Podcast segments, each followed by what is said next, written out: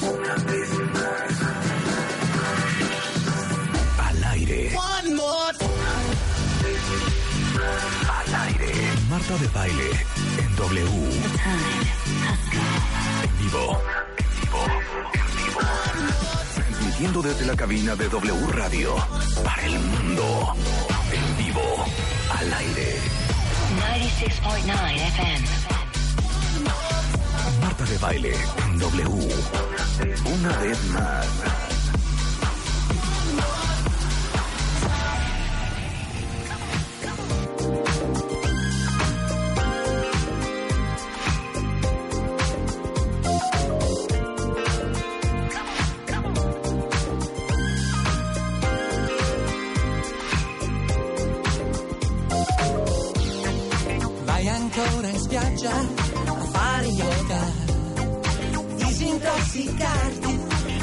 Da nicotina. Sei ancora a dieta, sei di nuovo in onda, vai a allenarti ogni mattina. Un altro giorno in paradiso, it's a beautiful day, ma quasi sempre uguale. Quando ti vedo invece, io smetto di pensare. E detto. Buenos días, cuentavientes. Quita la música en este ¿Por momento. qué? Me vale. Alan, ¿Sí? ¿en algún momento tuvo un guiño a la persona que está al lado de ti? La persona, porque hoy no le voy a decir de ninguna manera más que la persona. ¿Ahora qué? ¿Qué pasó? Liosa. De decirte, oye, este fin, mira, ya que es cumpleaños de Rebeca. Ajá. Porque el cumpleaños de Rebeca toda la- todo el mes, me vale. Pues vámonos a la playita. Vamos a celebrar. Vamos aquí a un hotelito. Habló para decirte, vamos aquí a un hotelito. No, no me llegó el. WhatsApp. Aquí está a unos, a unos cuantos pasos en los cabos. Un fin de semana, pasarla rico. Un lugar muy nice, muy cool. Claro. Para que se relaje. Porque yo vi muchas fotos en Instagram, en Instagram Para- Stories. Te Te llegó a ti una invitacioncilla así nomás. No, no me como, llegó nada. Como diciendo, no le digas a Rebeca porque va a ser sorpresa. Porque yo pensé en algún momento, esto está igual una Tenías la ilusión, Es una ilusión. el detalle. La persona que está al lado tuyo se fue todo el fin de semana a un lugar que me morí de verdad de envidia. ¿Qué? Es grosera. que esos Y posteos. hoy ni me dirijas la palabra. A ver. Bailando. Ahí tienes. Qué bueno, qué bueno que Emilio es tu mejor amigo. Qué bueno que Sí. Emilillo, tu mejor amigo. Qué bueno que A. Ramoncillo. tu- A ver. O sea, Eugenia, ok, es tu hermana, lo entiendo. ¿no? Ok. Pero aparte, estuvo posteando todo el fin de semana. O sea, O se sea, ve que la jefa la pasó hubo. muy bien. Hasta mago hubo. A ver, verdad. quiero hacer una Qué aclaración. Grosería. Quiero hacer una aclaración. Falta de respeto. Y luego ahí andas diciendo, güey. No, pon la Tú no me música. dices, no sé qué. Siempre A le invito a cuentavientes. Que ella me diga, ay, ¿sabes qué? Es que mira, A ver. mm, ya estoy en pijama. Voy a explicar. No, me vale. Voy a explicar. Qué horror, hija. Y como yo no soy mentirosa, lo voy a Porque eso aceptar. sí, vamos a, a aceptar. vamos a Xochimilco, ahí sí me invita. Y yo con mucho gusto voy, la verdad, me encanta, ¿no? Puta, pero que no vaya a ser agarrar un avión, porque mira, ni una flor de voy su a, voy a decir una ¿Qué cosa. pasó con ese vale. Voy a decir una cosa. Me vale. Porque yo no soy mentirosa. ¿Qué pasó? La verdad, No, y aparte así, ¿a dónde Ah, vas? que la canción. No, así, no, espérame. Es que de Así veras. Ay, no, pues es que, ay, no voy a ir. ay, tienen cosa- que ver mi Instagram para entender la discusión Cuando que Marta tiene empieza Rebeca a hablar ahorita. así de, ay, una cosa, no sé qué, viendo otras cosas, o sea, pero ¿qué vas a hacer al fin, Marta? ¿Viendo su celular? Ay, es una cosa ahí. Oye, Marta, ¿pero dónde te vas a ir el fin? Ay, ya, ay, ya sabes. Una cosa que Algo tranquilo. Sí, sí, Por eso voy a hacer una aclaración. Como no soy mentirosa, lo voy a decir. Dilo. No se me ocurrió. Hijo, mano. Claro. No se me ocurrió. Así como se le olvidó mi cumpleaños, que muy happy birthday, mana. Se te olvidó, desgraciada. Y no se me ocurrió. O sea, como no me acordaba que el viernes era su cumpleaños, entonces. pasado ahora sí que, mira, no pun intended. No te cabos. Manita. No te cabos. claro. No te cabos con lo. Te, la- te digo algo. Ya se ofrecerá. Y nada más te voy a decir otra cosa. Eso te pasa por ser pesada. ¿Por qué? No hice nada, en Porque fin. ustedes no lo saben, cuentavientes. Pero uno le dice a Rebeca, oye, nos vamos a... y hagan de cuenta que le estoy diciendo que se suba en un cohete de la NASA No, no es cierto. Es que Marta Con quiere un traje de un Oye, y si nos vamos mañana a Cozumel, yo, espérate, pe- espérate. O sea, Rebeca no es de los que. ¿A dónde hay que ir? Tres trapos en la maleta y vámonos. Y vámonos.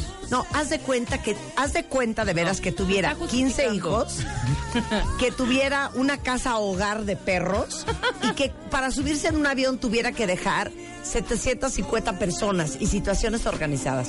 Esto te pasa. No. Pero acepto que no se me ocurrió. Y cuando se me muy ocurrió, fácil, Sí, y ya te venías de regreso, seguro. te lo juro que dije, soy una estúpida. ¿Cómo no se me ocurrió? Es que miren, nos Luego fuimos vi en la este- mesa ahí dos extraños que no sé quién Te digo eran. algo, te lo hubieras pasado increíble. Increíble. No, aparte, ¿qué fotos subiste a Instagram? Están increíbles las ¿Qué fotografías. tal las fotos? Sí, cañón. El lugar es una A ver, es ¿eh? que nos fuimos este fin de semana a las ventanas al paraíso, que literal son las ventanas al paraíso.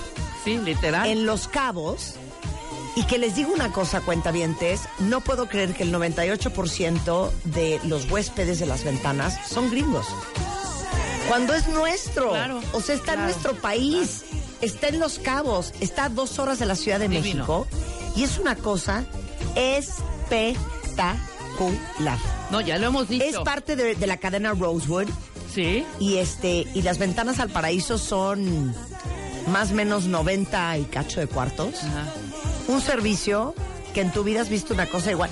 Imagínense el servicio cuentavientes que estás tú en la alberca o en el mar Ajá. y pasa una persona con una canasta con botellitas de Vian para echarte en la cara Sí, claro. y después te pide tus lentes de sol y te los limpia.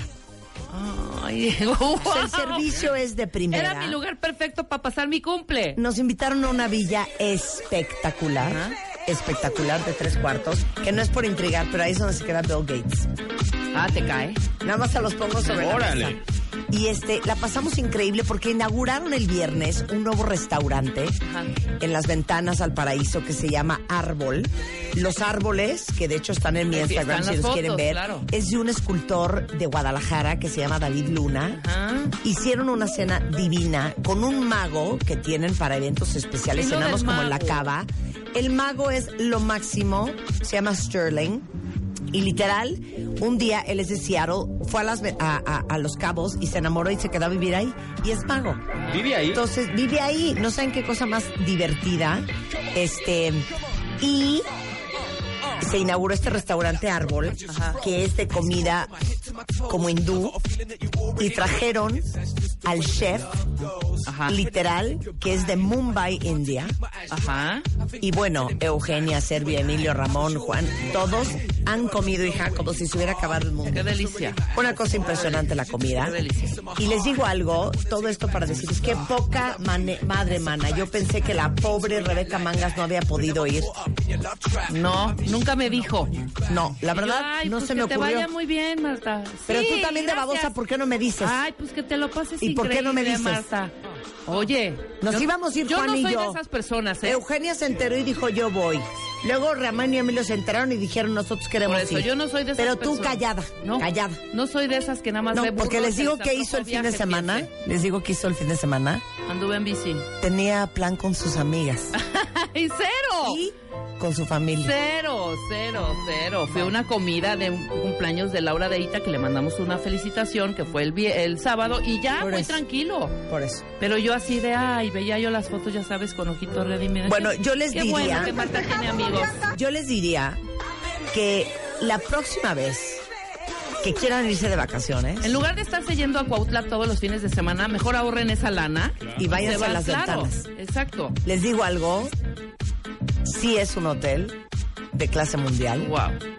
Que nos debería llenar orgullo de yo orgullo que está aquí en México. No, pues cómo no. Oye, el clima, El sol clima delicioso. divino, en la noche un poquito ya de un chalecito. Ah, pero, pero bien. Pero no, ¿saben qué pasa con Los Cabos? Que no es un lugar húmedo. No, exacto. Entonces, Entonces no se te grifea el pelo. nunca entendí por qué traía yo el pelo así. No, pero muy bien, suelto, Obviamente padre. no me lo no me lo grifié. Digo, no me lo peiné. así se me hace. Pero no Pues, estaba tan, tan, tan gris. Pero es, es espectacular, ¿eh? A Espectacular. mí me encantó. Yo vi las fotos, vi los videos y me fascinó. Y saben que, como dije yo, hasta en- el, el diablo está en los detalles. En el restaurante Árbol Ajá. pedí mi tradicional coca cero y me trajeron la coca y adentro del vaso había un popote. Pero el popote no era de papel. No. El popote no era de plástico. No. Los popotes son de cristal. Entonces, Tú dime Claro. si eso es de Dios. Exacto. El popote es de cristal, la cosa más espectacular. Me volví roca, me les hinqué, le chillé y me regalaron 12 popotes de cristal. o sea, les digo, el, el diablo está en los detalles. La llave de tu cuarto te la ponen en un sobre de tela, que ahí está la foto en Instagram, Ajá. con tus iniciales grabadas. ¡Qué increíble! Ah, no, eso sí los vi. ¿Los viste? Que traía. MD, JG, Espectacular. ED. Estaba muy bonito. De claro. verdad, gracias a Federico y a, a Jennifer y a Janet y a todo el staff de las ventanas, porque Ajá. la pasamos espectacular. Muy bien, Y un Marta, para Luis bien, Guillermo, ¿eh? que es otra historia que te tengo que ¿De contar. quién? ¿De Luis Guillermo? ¿Quién nada más? Dime quién es Luis Guillermo. Resulta ser que Luis Guillermo es un cuentaviente que vive en Los Cabos. Él es de Michoacán, de Morelia. Y es un fan de Hueso Colorado. Ajá. Que tiene archivados todos los programas, todos los podcasts en orden. Tiene todas las revistas MOA. ¡Wow! O sea, cuando tengamos alguna bronca con el Y material. les digo una cosa, y este Luis chavo Guillermo. es una gran historia de éxito. Es uno de los grandes exportadores de comida orgánica Ajá. eh, en el mundo. Pues hay, que hay que traerlo. Y cómo empezó su negocio es una gran historia de inspiración para todos cuentavientes. Se los prometo que a ver cómo de los pelos voy a traer a Luis Guillermo a la Ciudad de México. ¿Cómo no? Y seguramente los está, nos está oyendo Seguro, entonces. Luis Guillermo, un beso. Saludos, Luigi. Ya que no me invitó. Marta, invítame tú a Los Frederic. Cabos. Invítame Frederic. tú a Los Cabos. No, ¿sabes qué? Vamos a regresar Va. a ver ballenas. Órale. ¿Y sabes qué? Te invito. Órale, perfecto. Ya está. ¿Sabes qué? Te invito. ¿Y sabes qué? Te Muy invito. bien, muy bien. Oigan, cuenta bien. Con la cola Ayer, entre las aparte de esto, eh, híjole, fue un fin de semana muy movido por varias razones. Muy movido Número porque uno, tembló como 80.350 Sí, no, veces. aparte, ¿eh? De verdad, ¿cómo estuvo, eh? Anoche un poquito más de- tranquilito. El del viernes El del viernes sí lo sentí más fue. fuerte. Lo que pasa es que no fue. Bueno, que nos expliquen bien. Nos van a tener. Vienen mañana a explicarnos. Pero el rollo es que fue muy, muy largo, Marta. Entonces era una largue. Tú decías, ya, ya. Tú ibas volando en ese momento. No, el ayer- no, ya habías llegado. El de ayer en la noche, o sea, nos espantó la alarma a todos. Yo no sentí el temblor anoche. Es que ayer fue No más leve. tanto, Pues pero fue la alarma sísmica Fue a la alarma una de la sísmica a la una y mañana. media que dices, o sea, ya, por favor. Claro. Este, y bueno, aparte de esto, se llevó a cabo en el Royal Albert Hall de Londres el BAFTA, que es eh, los premios que entrega la Academia Británica de las Artes Televisivas y Cinematográficas. Ajá. Este, y la gran ganadora fue Three Billboards Outside Ebbing, Missouri, con cinco premios. Sí. Este, muchos se vistieron de negro por el tema del, ya saben, del Me Too y todo esto. Solamente Kate Middleton, este, duquesa de Cambridge, no fue vestida de negro. Eh, Guillermo del Toro ganó como mejor director por The Shape of Water. Este, eh, mejor música, Alexander Desplat de The Shape of Water. Pero bueno, ahí están en martadebaile.com quiénes son los ganadores, ganadores de los BAFTA anoche. Ya saben que los Grammys son el próximo 4 de marzo. Y luego, este fin de semana, no tienen ustedes una idea sí, ¿qué Una tal? cosa muy fuerte. Ya saben que los ganadores de el Extreme Makeover, Leslie Alemán, eh, eh, ama de casa, casada con dos hijos, y Leonardo García, de 31 años, maestro en matemáticas, químicas y yacero, eh, son los ganadores del Extreme Makeover. Pues justamente empezaron ya su transformación con nuestro Beauty Dream Team. Primero fueron con César Sánchez Galeana a Optel Vision para una primera revisión de los ojos. Leonardo necesita la cirugía LASIK para ya olvidarse de los lentes. Ajá. También fueron con Natalie Marcus a Bienesta, con Rodrigo Gutiérrez Bravo a Piel Clinic para una primera evaluación previa a la cirugía que les eh, hizo Abel. Rodrigo les hizo un estudio digital de la cara. Y este sábado, Abel de la Peña, nuestro director de la División de Cirugía Plástica y Reconstructiva del Hospital Ángeles de las Lomas, y su equipo eh, operaron durante todo el día tanto a Leslie como a Leo el sábado. ¿Qué ya tal, los hombre? operaron. Ya están perfectos. ¿eh? Participaron en la operación en más o menos 15 personas. Y a Leslie le hicieron. ¿Están listos para oír la lista? No lo puedo creer. Venga. Qué aventadas, ¿eh? Lipo en la cintura, con láser y aspiración en la región de los glúteos, en el abdomen y en los flancos. Mamoplastía de aumento con implantes motiva. Rinoplastía con injerto de cartílago de oreja. Mentoplastía de aumento. Resección de bolsas de fichato. O sea, le quitaron, Le los, quitaron los cachetes. cachetes. Y eh, colocación de ácido hialurónico en surcos y en maxilar. Leslie está en la línea. Leslie, ¿cómo estás? Ay, mana. ¡Bravo, Leslie! Te digo una cosa, Ya hija. No tienes una idea cómo te admiro y qué valiente, hija. Porque ni Rebeca y yo nos hemos atrevido a hacernos eso. No, me duelen hasta las pestañas. Oye, estás por supuesto acostada en una cama en recuperación. Sí, sí, estoy acostada. ¿Qué es lo que más te duele? Nada más para saberle esto a las operaciones. Este, me duele el abdomen. Eso es lo que más me duele, pero todo lo demás está tolerable. El abdomen solo cuando cambio de posición. Sí, claro, porque los músculos, si, si claro, mueves los músculos del abdomen te ha de doler. Ahí Pero te estás hicieron la lipo. contenta. Ah, no, sí, claro. ¿Y sabes qué? Me voy a ir a estrenar cuerpo a los cabos. ¡Ándale! ¡Wow! Totalmente, hija. Está hablando totalmente. así, está hablando así porque también trae, Trae sus cachetitos. sus cachetitos y todo lo que le Entonces, hicieron. nada más dime una cosa, hija. Lo- ¿Las chichis no duelen? No, mana, esas no me duelen. Órale. Mira, O sea, mira. es la Abdomen, lipo. se lo- Ajá, Es claro. la lipo. Así de tráscalas, tráscalas, tráscalas. Te digo una cosa, hija. It's going to be worth it. Ajá. Vas a estar encantada. Y ya me lo dijo el doctor Abel que voy a que voy a quedar como supermodelo y le creo. Eso. Te mando un beso, Leslie. Te felicito muchísimo por ser tan valiente. Muchas, muchas gracias. Un beso en- Descansa, en, en todas tus heridas, empezando por la panza. Ok. Bueno, eso, eso le hicieron a, a- a Leslie. Ahora, Leo le hicieron.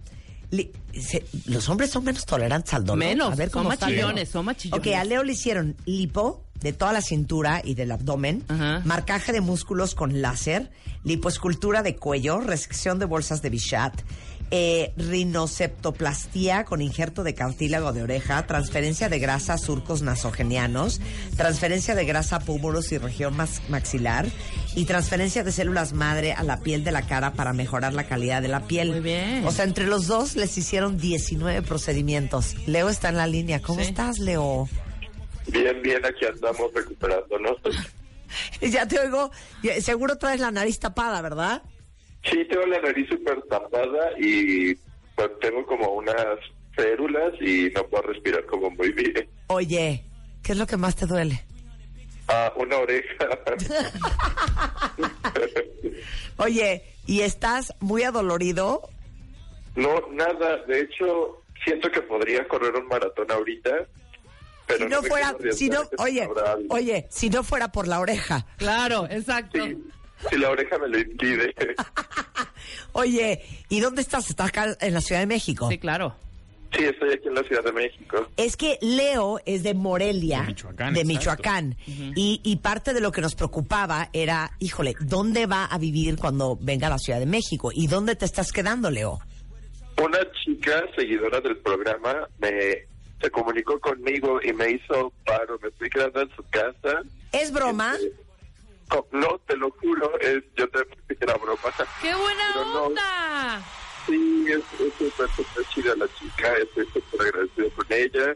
Me permitió, hay una amiga de Morelia me vino a cuidar y está ahorita aquí conmigo, también te, le dio chance que se quedara aquí. O sea, Pues, oye, espérame, ¿cómo se llama esa cuenta bien?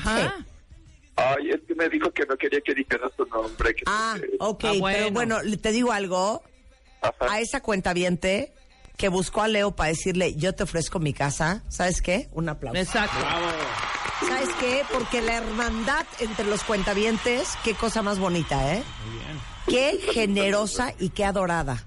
De veras Sí, que, qué increíble, qué suertudo, Leo. Oye, pues Sí. besos para ti, en tu oreja. Gracias. Besos a tu amiga de Morelia por venir a cuidarte. Tómate Y un el- Febrax para la oreja, para el dolor y- de oreja. Y, y el más grande abrazo a esa cuentaviente que ofreció su casa, ¿eh? Mil, mil gracias. Te mandamos un beso, Leo. Igualmente. Vas a estar feliz, créeme. Sí, le echaremos ganas. No Eso, pain, ¿cómo no, no? gain. Muy bien. Qué valientes, qué increíble. Así empieza este fin de semana la transformación de los ganadores del Extreme Makeover 2018 en W Radio. Y les cuento lo que vamos a hacer el día de hoy porque tenemos un programa súper interesante.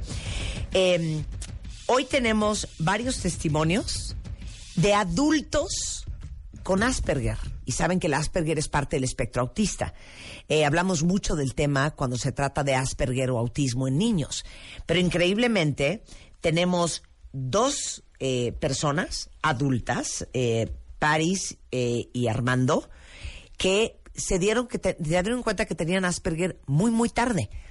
De eso vamos a platicar con ellos y va a estar con nosotros eh, María Teresa Villalobos, especialista en síndrome de Asperger, director del programa Coaching para Docentes y Adultos con síndrome de Asperger. Van a aprender muchísimo cuentavientes porque en una de esas conocen a alguien que tiene Asperger. Y después Ana Mar Orihueles en the house, 10 básicos para que aprendan cómo se castea Un una pareja. Ahora sí que, ¿cómo se hace un buen casting de pareja con Ana Mar Orihuela? Todo eso eh, y más antes de la una en W Radio. Extreme Makeover 2018. Si algo no te gusta de ti, cámbialo. Are you ready? El Dream Team. Janet, Natalie, Miguel, Abel, Karim, Rodrigo, Claudia, Tomás, Keiji, Vicente, Zulami. Llegó la hora de la transformación. Nuestros especialistas en belleza al servicio de ti. Extreme Makeover 2018. Ya tenemos a nuestros ganadores. Sigue la transformación por wradio.com.mx y martadebaile.com. Extreme Makeover. Si no te gusta algo de ti, cámbialo por W Radio. Este mes, en Revista MOA, The Digital Love Issue. No dejes que el WhatsApp arruine tu relación y sobrevive las histerias y los dramas que los likes le traen a tu vida y aprende cómo usar la tecnología a tu favor para que no seas el sobrino quedado. Además, les decimos por qué cuando lloras no puedes ni respirar porque se te rompe literal el corazón cuando sufres un shock. Porque eres adicto al amor y hasta cómo dejar de sentir que no necesitas a nadie para ser feliz. Sobrevive el mundo de apps y WhatsApp con el Digital Love Issue 3.0 de Revista MOA. Una revista de Marta de Baile. Son las 10.36 de la mañana en W Radio Cuentavientes. Yo no sé si sepan, pero ayer, desde el 2007, se conmemora el Día Internacional del Síndrome de Asperger, con la idea de que se haga mucha más conciencia sobre este síndrome. Y justamente la fecha coincide con el nacimiento de eh, la persona, el psiquiatra austriaco, a quien, quien le puso nombre a esta pues a este síndrome es la palabra correcta, el señor, el doctor Hans Asperger. Y entonces ayer fue el Día Internacional de Asperger y nos parece tan importante hablar de este tema que es parte del espectro autista, porque increíblemente hay gente caminando por la vida, niños y adultos, ¿eh? Que no tienen ni idea que lo que tienen tiene un nombre y que se llama Asperger. Entonces, no solamente está aquí Ver- Verónica Treviño, presidente fundadora de Asperger México, Asociación Civil. Bienvenida, Vero. Hola Marta, gracias. Aparte que fue a mi colegio. Además. Ella es mucho mayor que yo, mucho mayor que yo. Pero eres del Merichi también. Sí, y el fundaste eh, Asperger México por tu hijo. Así es, sí, este, hace ya como 14 años recibí el diagnóstico de mi hijo, y pero en, hace 14 años no sabíamos tantas personas lo que hoy sabemos, entonces Claro. eh, nos juntamos un grupo de padres de familia y terapeutas para hacer esta organización, para difundir lo que era, para preparar terapeutas y este, para preparar a- al mundo para Claro. nuestros hijos, ¿no? Con Claro. síndrome de Asperger. Claro, y también está María Teresa Villalobos, que es psicóloga especialista en síndrome de Asperger, directora del programa Life Map, que es coaching para adolescentes adultos con síndrome de Asperger, y es coordinadora de los servicios para adolescentes y adultos con Asperger de la Asociación Asperger México. Este, gracias por venir, María Teresa. Y luego tengo dos testimonios que no van a creer. Uno es Paris Manuel Sánchez Carrión, es programador web autodidacta, ciclista urbano. Este, su esposa tiene Asperger y ella lo diagnosticó a él. Ahorita quiero toda la historia. Y vamos a empezar con el doctor Armando Hernández Cruz. Es magistrado, presidente del Tribunal Electoral del Distrito Federal, licenciado, maestro y doctor en Derecho y licenciado en Economía. Y a los 44 años le diagnosticaron Asperger. No puedo creer tu historia, Armando. Yo no tengo Asperger, no pude ni acabar la carrera. Con eso te digo todo. Bienvenido. Muchas gracias. Cuéntanos, por favor, tu historia. Bueno, el, el Asperger como condición de vida, pues lo tengo desde pequeño, ¿no? desde que nací. Ajá. A ver, acércate el micrófono porque se oye como raro. Sí. A ver. Dale. No, el micro no está abierto. A Dale, ver. dale, a ver, habla, tú Sí. hablas normal. Sí. y-. Y, la verdad es que siempre noté cosas raras en mí. Eh, Desde pequeño en la primaria tenía muy poca interacción social, eh, Ajá. en la secundaria sufrí bu- bullying, Ajá. eh, pero yo no sabía o jamás me imaginé que todas las características de mi personalidad estaban conectadas con una condición específica que es el síndrome de Asperger. Desde tenerle fobia a los globos, por ejemplo, desde eh, tenerle eh, aversión a los ladridos de los perros, todo esto tiene que ver con las características del síndrome de Asperger. Entonces, cuando yo llego a trabajar como magistrado presidente del Tribunal Electoral de la Ciudad de México, tuve la necesidad de un contacto social intenso, muy intenso, que me obligó a buscar A convivir. alternativas. A, a convivir. Ajá. Y, y entonces encontré en internet la página de Asperger México, aquí con la doctora Tesi que me diagnosticó finalmente. Y es un diagnóstico liberador porque me permitió entender todo, todos los aspectos de mi vida a partir de una condición. Claro, pero a ver, yo quiero la lista entera de cómo eras tú de chavo, cómo eras de adolescente y por qué empezaste a atar cabos y a decir, siento que yo no soy normal. Eh, en el kinder no me podía amarrar las agujetas, no podía recortar, me reprobaron por no saber recortar el, eh, una hoja de papel siguiendo un contorno. En la primaria no hablé con niñas, to- todo el tiempo de primaria y secundaria no le dirigí la palabra a una niña en todo ese tiempo, en los nueve años de primaria y secundaria, eh, pero tenía además un solo amigo en primaria. En secundaria tenía dos amigos, es decir, una interacción social dificilísima. Yo llegaba a un lugar nuevo, me sentaba en el salón y no podía establecer contacto, dirigirle la palabra a nadie hasta que alguien se me acercara. ¿Pero por qué? Porque qué sentías? Eh, pues no sabía, no tenía herramientas para hacerlo, no sabía hacerlo, no sabía cómo acercarme a hablar con una persona. Siempre se me dijo, no, eres tímido, eres retraído, pero no es eso, es una condición de vida totalmente distinto. No es lo mismo ser tímido o introvertido a tener autismo o estar dentro del espectro y entonces encontrar que lo que no tienes es la habilidad de saber cómo te acercas a una persona a hablarle y qué decirle. A ver, a ver, pero espérate, es que yo quiero ahondar en esto profundamente. O sea, llegar y decir, hola, soy Armando, este, Imposible. ¿tienes la tarea de, de química? Eh, no hay forma. No hay forma, no, imposible. Todavía ahora que me inscribo, ya a mi edad de 44, me inscribo a un curso de inglés. Ajá. Llego, me siento y no puedo hablar con los compañeros. Lo sigue siendo lo mismo, es decir, no ha habido una evolución en tantos años para una cosa tan sencilla como esa. Para pedirle la tarea a los compañeros del curso de inglés, me es absolutamente imposible. ¿Pero qué es? ¿Es pena? ¿Es...? Es imposibilidad, o sea, es no saber qué hacer, no saber cómo hacerlo. ¿Cuál es el método de aproximación hacia otras personas? Sí. ¿Qué decirles, cómo plantearlo? No es pena, o sea, no, es- no, Sí, es, sí. no es vergüenza, no es este, es solamente la falta de habilidades o herramientas sociales para hacer eso. Ok, ¿qué más? Eh, bueno, eso eh, fue, decía yo, todo el tiempo de primaria, secundaria. Luego, cuando empecé ya a cursar eh, bachillerato, la carrera, empecé a tener un poquito más de interacción social, pero esa interacción me era, pues digamos, dolorosa, ¿no? Lle- Llegaba todos los días a la escuela con dolor de estómago, con eh, ansiedad, con angustia de saber que tenía que tratar con compañeros y compañeras. Aún así, pues hice el esfuerzo. La parte que compensa todo esto fue la parte de, eh, digamos, el aprendizaje. Las calificaciones eran excelentes. Terminé mi carrera de abogado con 10 de promedio. Eh, no tenía ninguna dificultad en el aprendizaje. Esa es la parte, digamos, positiva y la única, creo yo, positiva que puedo destacar. Bueno, no la única, pero quizá la más importante que me ha servido como ventaja comparativa.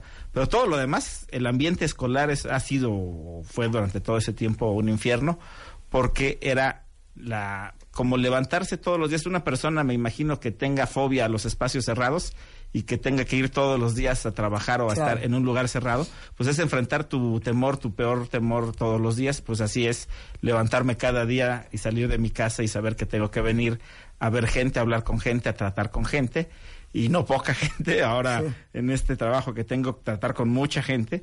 Entonces, eso ha sido prácticamente la parte más complicada de la historia de mi vida, pero no la única. Tiene este, la condición, eh, algunos aspectos que les llaman comorbilidades, que son algunas condiciones asociadas o derivadas del propio Asperger. Eh, una de ellas es, por ejemplo, la dificultad de reconocer rostros. Cuando veo a una persona en la calle no la reconozco. Entonces, seguido me preguntan, oye, ¿te acuerdas de mí? Este, y, y, pues es algo que no puedo, pero además la gente no lo entiende, ¿no? Por más que le explique uno que no es posible, eh, eh, la gente se siente ofendida o molesta porque no lo recuerdas.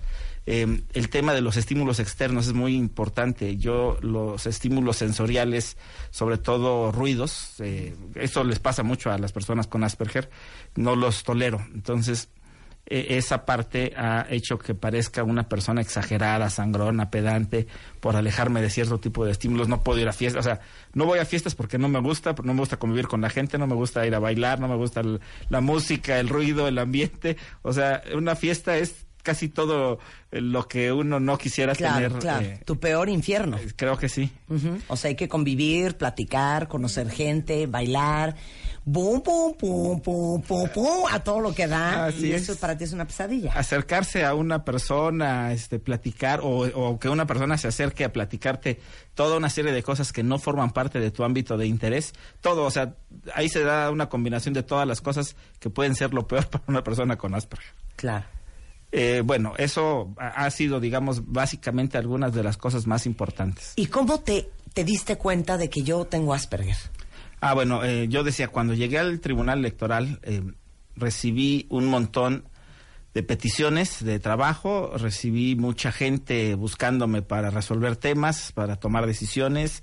Entonces, la cantidad de gente que tuve que atender y manejar en ese momento me dio uh, la impresión de que era algo que no podía manejar, o sea, ya se me salió de las manos, se me Sí, salió de sí, control. Entonces, ahí fue cuando tuve que buscar eh, la ayuda y ahí fue cuando llegué al diagnóstico a los 44 años de edad, hace un par de años. Eh, de no ser por este trabajo, probablemente no hubiera llegado al diagnóstico, aunque las características ya las tenía. Claro. Esto solamente me detonó una crisis, pero Claro. las características de mi vida siempre fueron las mismas. Claro. Oye, perdón, esta, esta pregunta es para María Teresa, pero ¿es fácil mal diagnosticar Asperger pensando que es un trastorno de, de personalidad por evitación?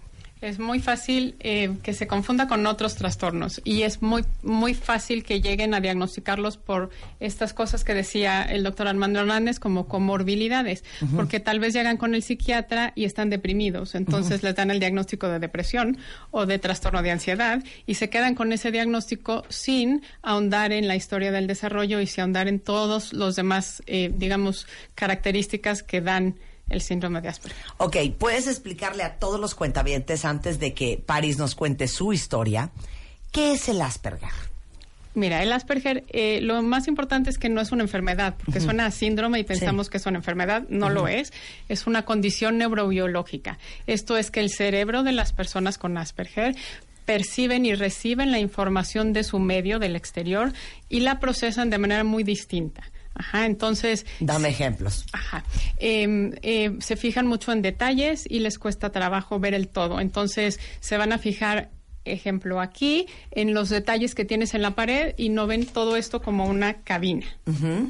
Eh, y la principal, digamos, característica es que les cuesta mucho trabajo leer el lenguaje no verbal y tener con esto esta información que se requiere para la comunicación. Tú que te dedicas a la comunicación, el 70% de la comunicación es lo que transmitimos de manera no verbal. Nuestro tono de voz, nuestras caras, etcétera. No, esta parte no verbal, la persona con Asperger no la lee, se queda con el 30% literal. Entonces, gran parte de la comunicación no le llega y por tanto las habilidades sociales se le complican mucho. Y otra parte muy importante es lo que decía el doctor Armando Hernández de la hipersensibilidad sensorial. Tienen una respuesta diferente a los estímulos tanto auditivos, visuales, les puede lastimar mucho la luz blanca o el sol, pueden ciertos sonidos como un aire acondicionado o como un ruido constante molestarles un montón, la ropa puede picarles, rasparles, apretarles.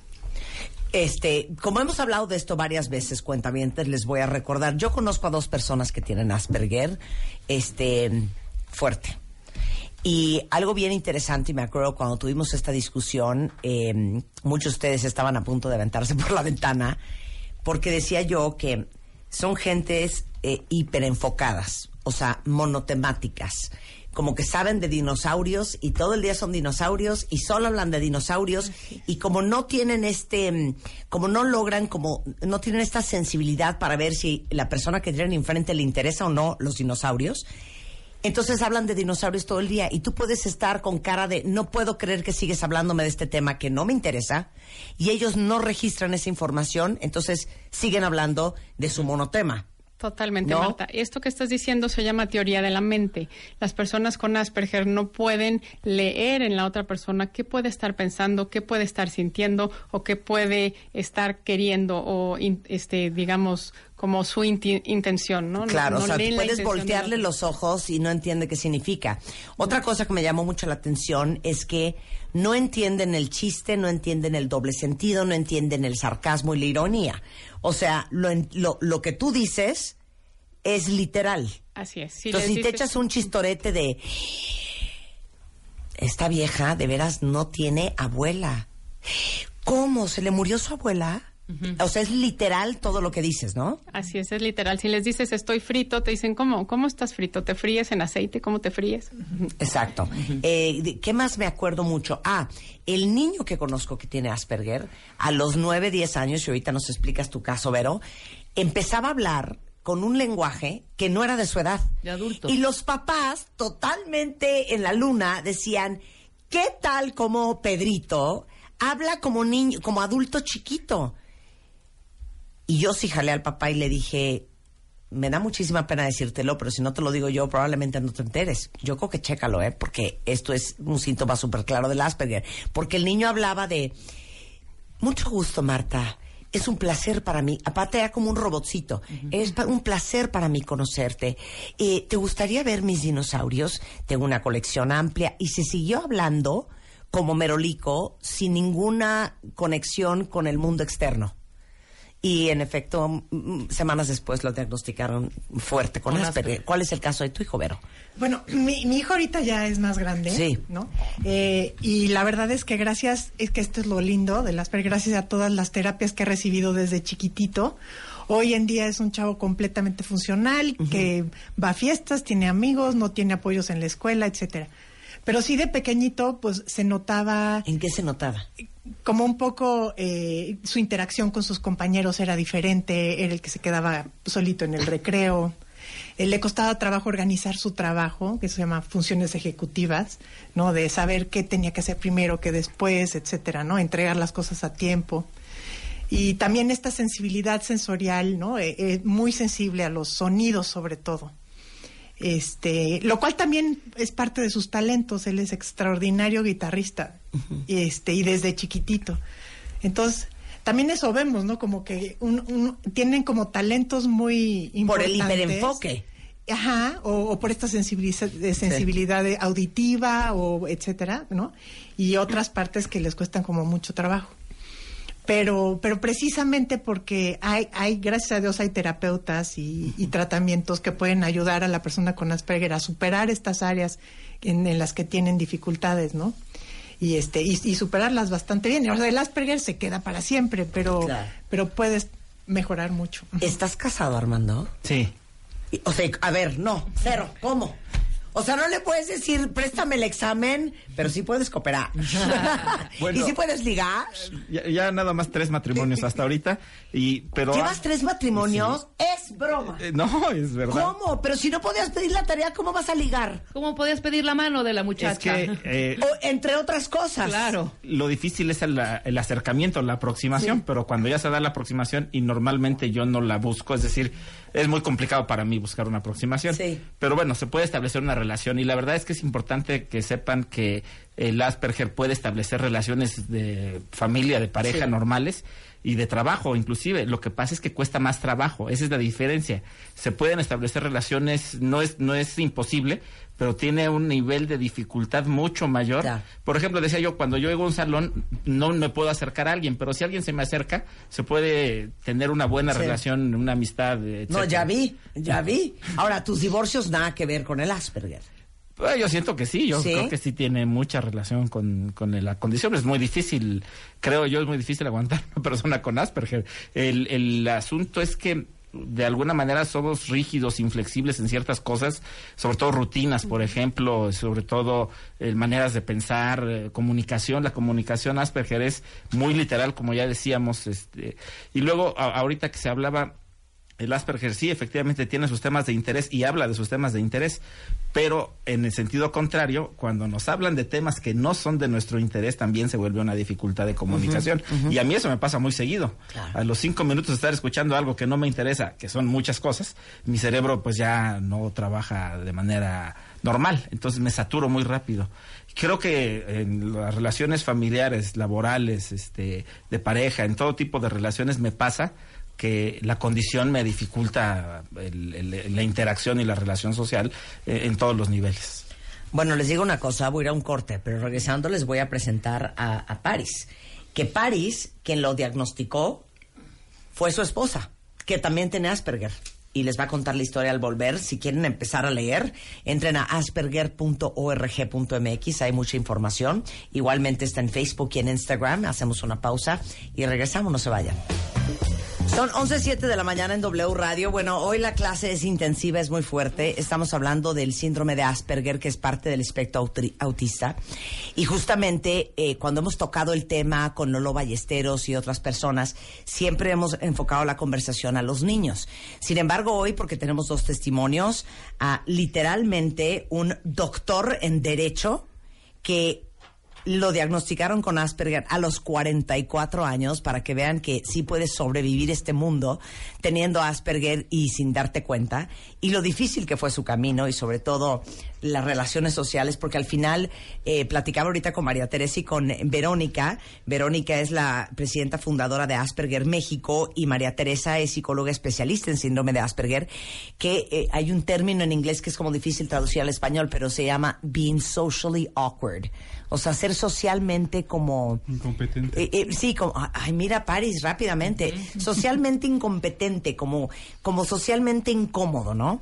Y justamente Paris, eh, Paris Manuel Sánchez Carreón, es programador web, autodidacta, ciclista urbano.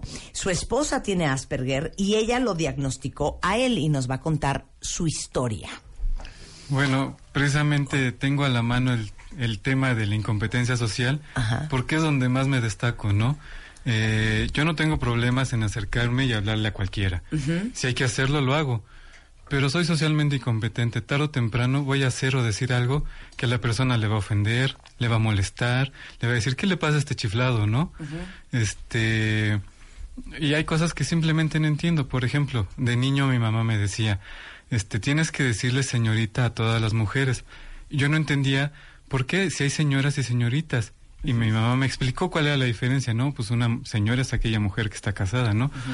Este, y tiene hijos. Entonces yo de niño me acercaba a la señorita del, a la mujer del, del súper, decía, oye, ¿eres señora o señorita? ¿Estás casada? ¿Tienes hijos? Y mi mamá sentía que quería que la tragara la tierra, ¿no? Porque qué vergüenza, ¿qué le pasa a este niño, no? Pero es porque todo, un niño con Asperger, todo lo toma literal. Exacto. Y aparte porque yo no entendía. Yo quería, yo quiero llamar a las cosas por como se llaman. No me gusta llamar a un micrófono zapatos si es un micrófono, ¿no? Este, y no me gusta llamar a unas señoras, señoritas si es señora, ¿no? Claro. Por lo mismo, cuando por fin entendí la diferencia de entre una señora o señorita, a las maestras de la escuela no, dejé de llamarlas Miss.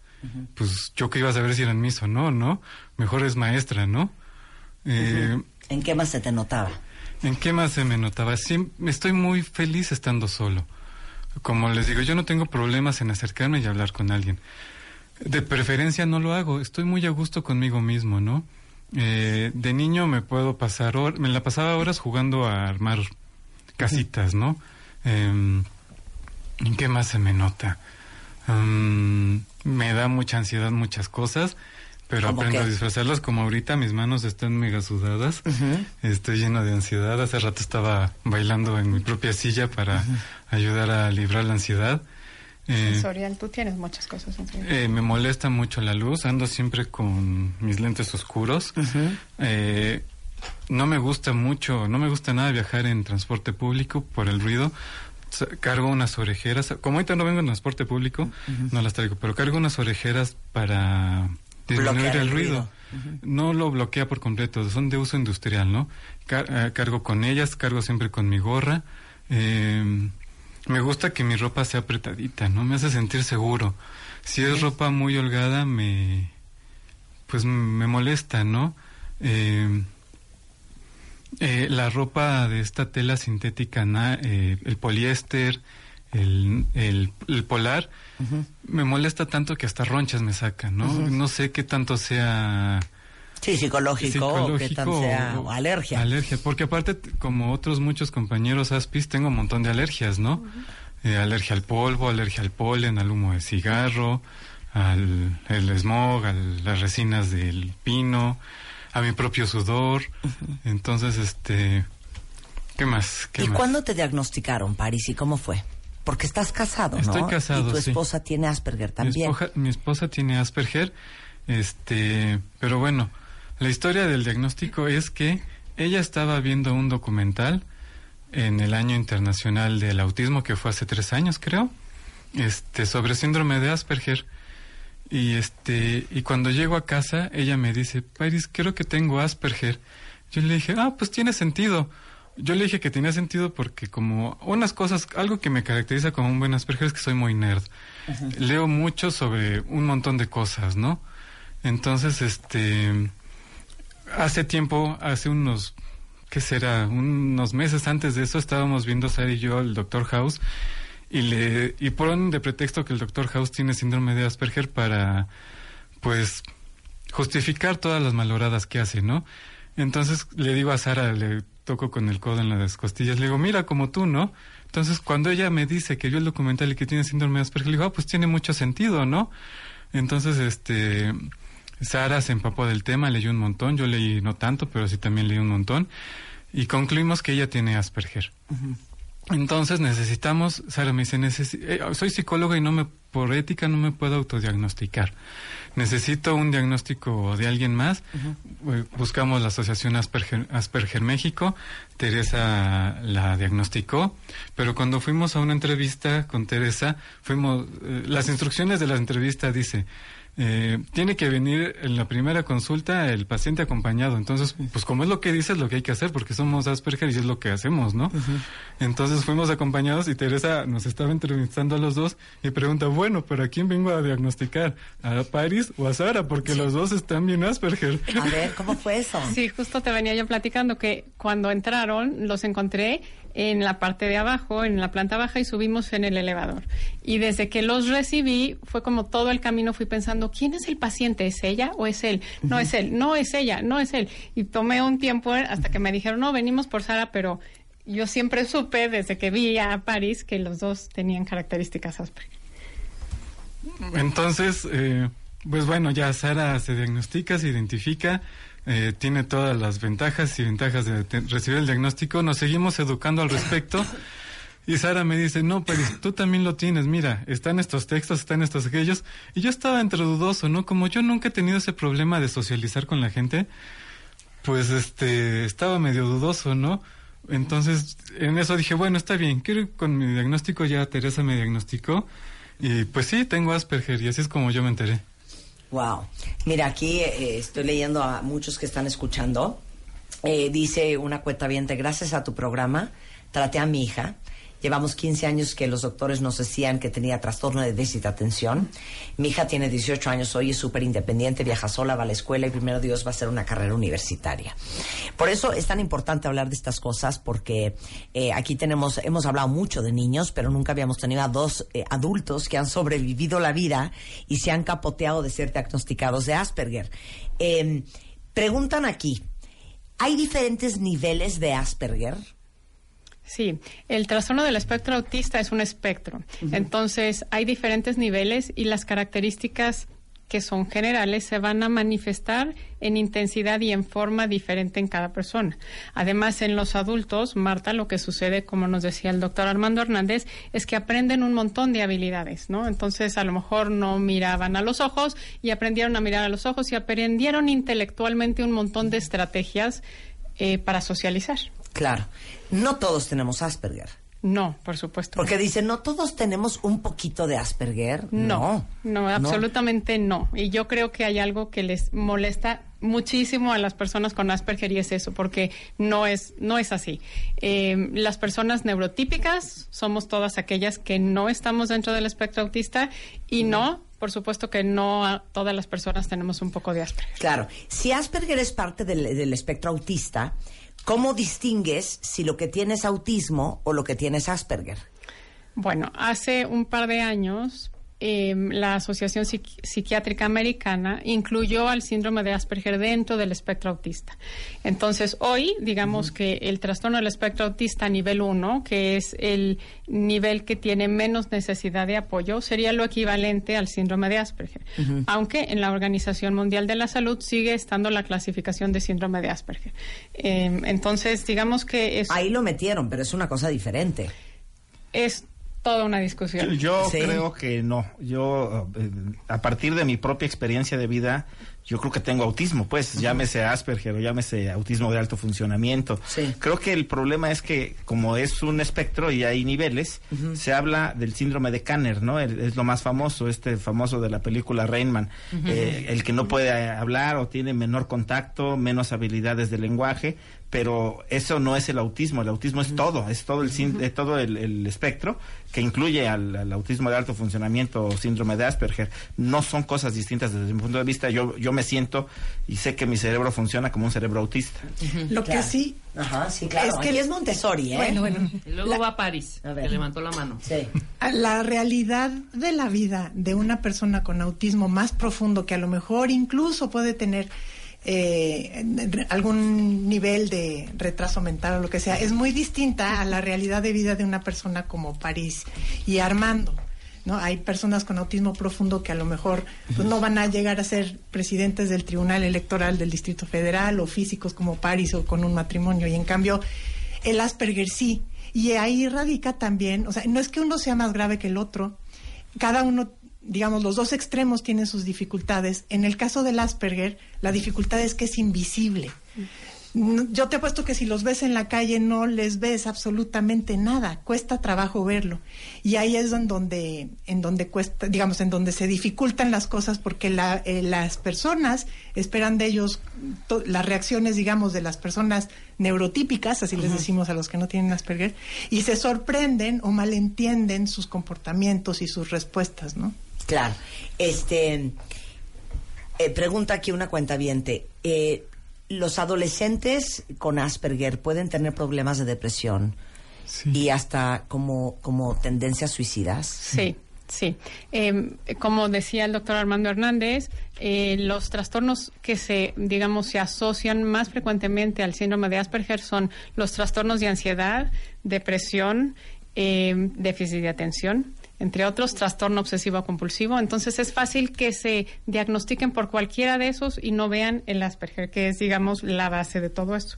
Y, suena lógico, Marta, que un adolescente esté deprimido, porque en el adolescente la parte más importante en su vida es pertenecer. Claro. Socializar, pertenecer. Y siempre sienten que hagan lo que hagan, no encajan, hagan lo que hagan, hagan lo que hagan, perdón, los echan a un lado, los hacen así, a un lado. Porque se perciben como qué raro ese cuate. ¿No? ¿No, sentías el feedback o la retroalimentación de la gente a tu alrededor de... Yo siempre... Qué raro parece Armando, ¿eh? Yo más que raro siempre me he sentido excéntrico. Este... Y como fui tremendamente bendecido de encontrar a Sara en mi vida relativamente pronto, la conozco desde la secundaria, nos hicimos novios en la prepa, eh, pues siempre me he considerado excéntrico y nunca he tenido una gran necesidad social. He, visto muchos compañeros Asperger que tienen la necesidad de encajar, de, socializar y se topan con pared, ¿no? Eh, pero yo no tengo esa gran necesidad social, ¿no? Siempre me he sentido excéntrico, eh, un poco raro, sí, siempre he sido el raro de la familia, pero es todo, yo estoy a gusto con ello, ¿no? Claro, tú Armando. Yo siempre me sentí menos que los demás. Eh, es una cosa que yo decía, algún día se me quitará, algún día alcanzaré a ser como los otros, a ir a fiestas y estar a gusto. Siempre pensé que era menos. Eh, hoy entiendo que, eh, como dice la frase, somos diferentes pero no menos. Y ahora entiendo, gracias al diagnóstico eh, mi condición y eso me permite ya no sentirme menos. Claro.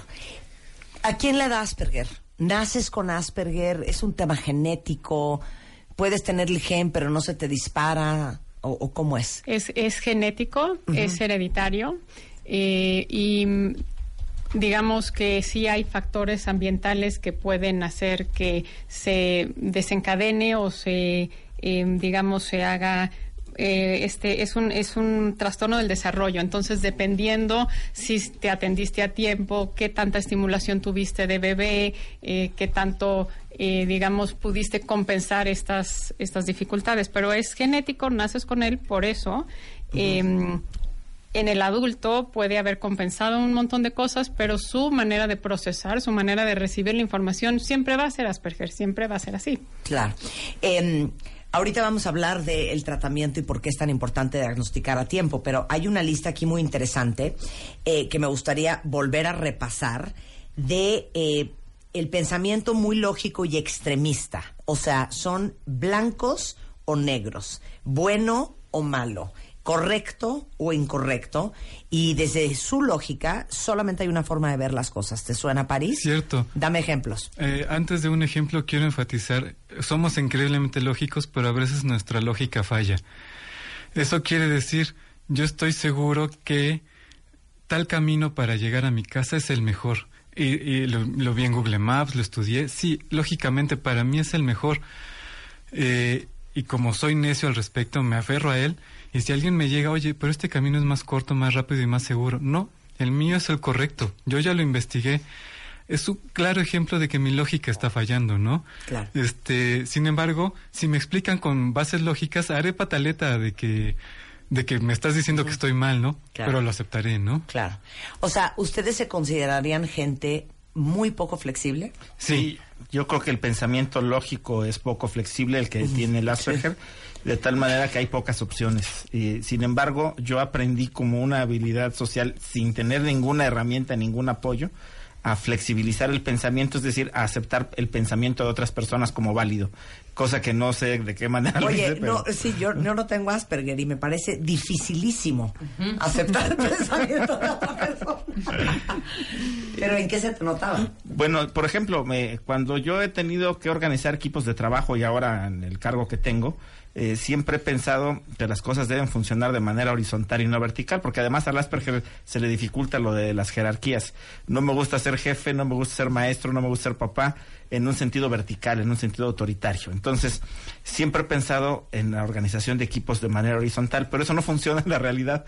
Entonces he tenido que flexibilizar Sí. mi idea Claro. para aceptar la realidad que choca con mi pensamiento. Pero qué interesante eso que dices, porque evidentemente si no te sientes bien contigo mismo, si te sientes menos que los demás, si te ponen en un puesto de poder, eh, de autoridad, de liderazgo, con alta visibilidad, es el lugar más incómodo para ti.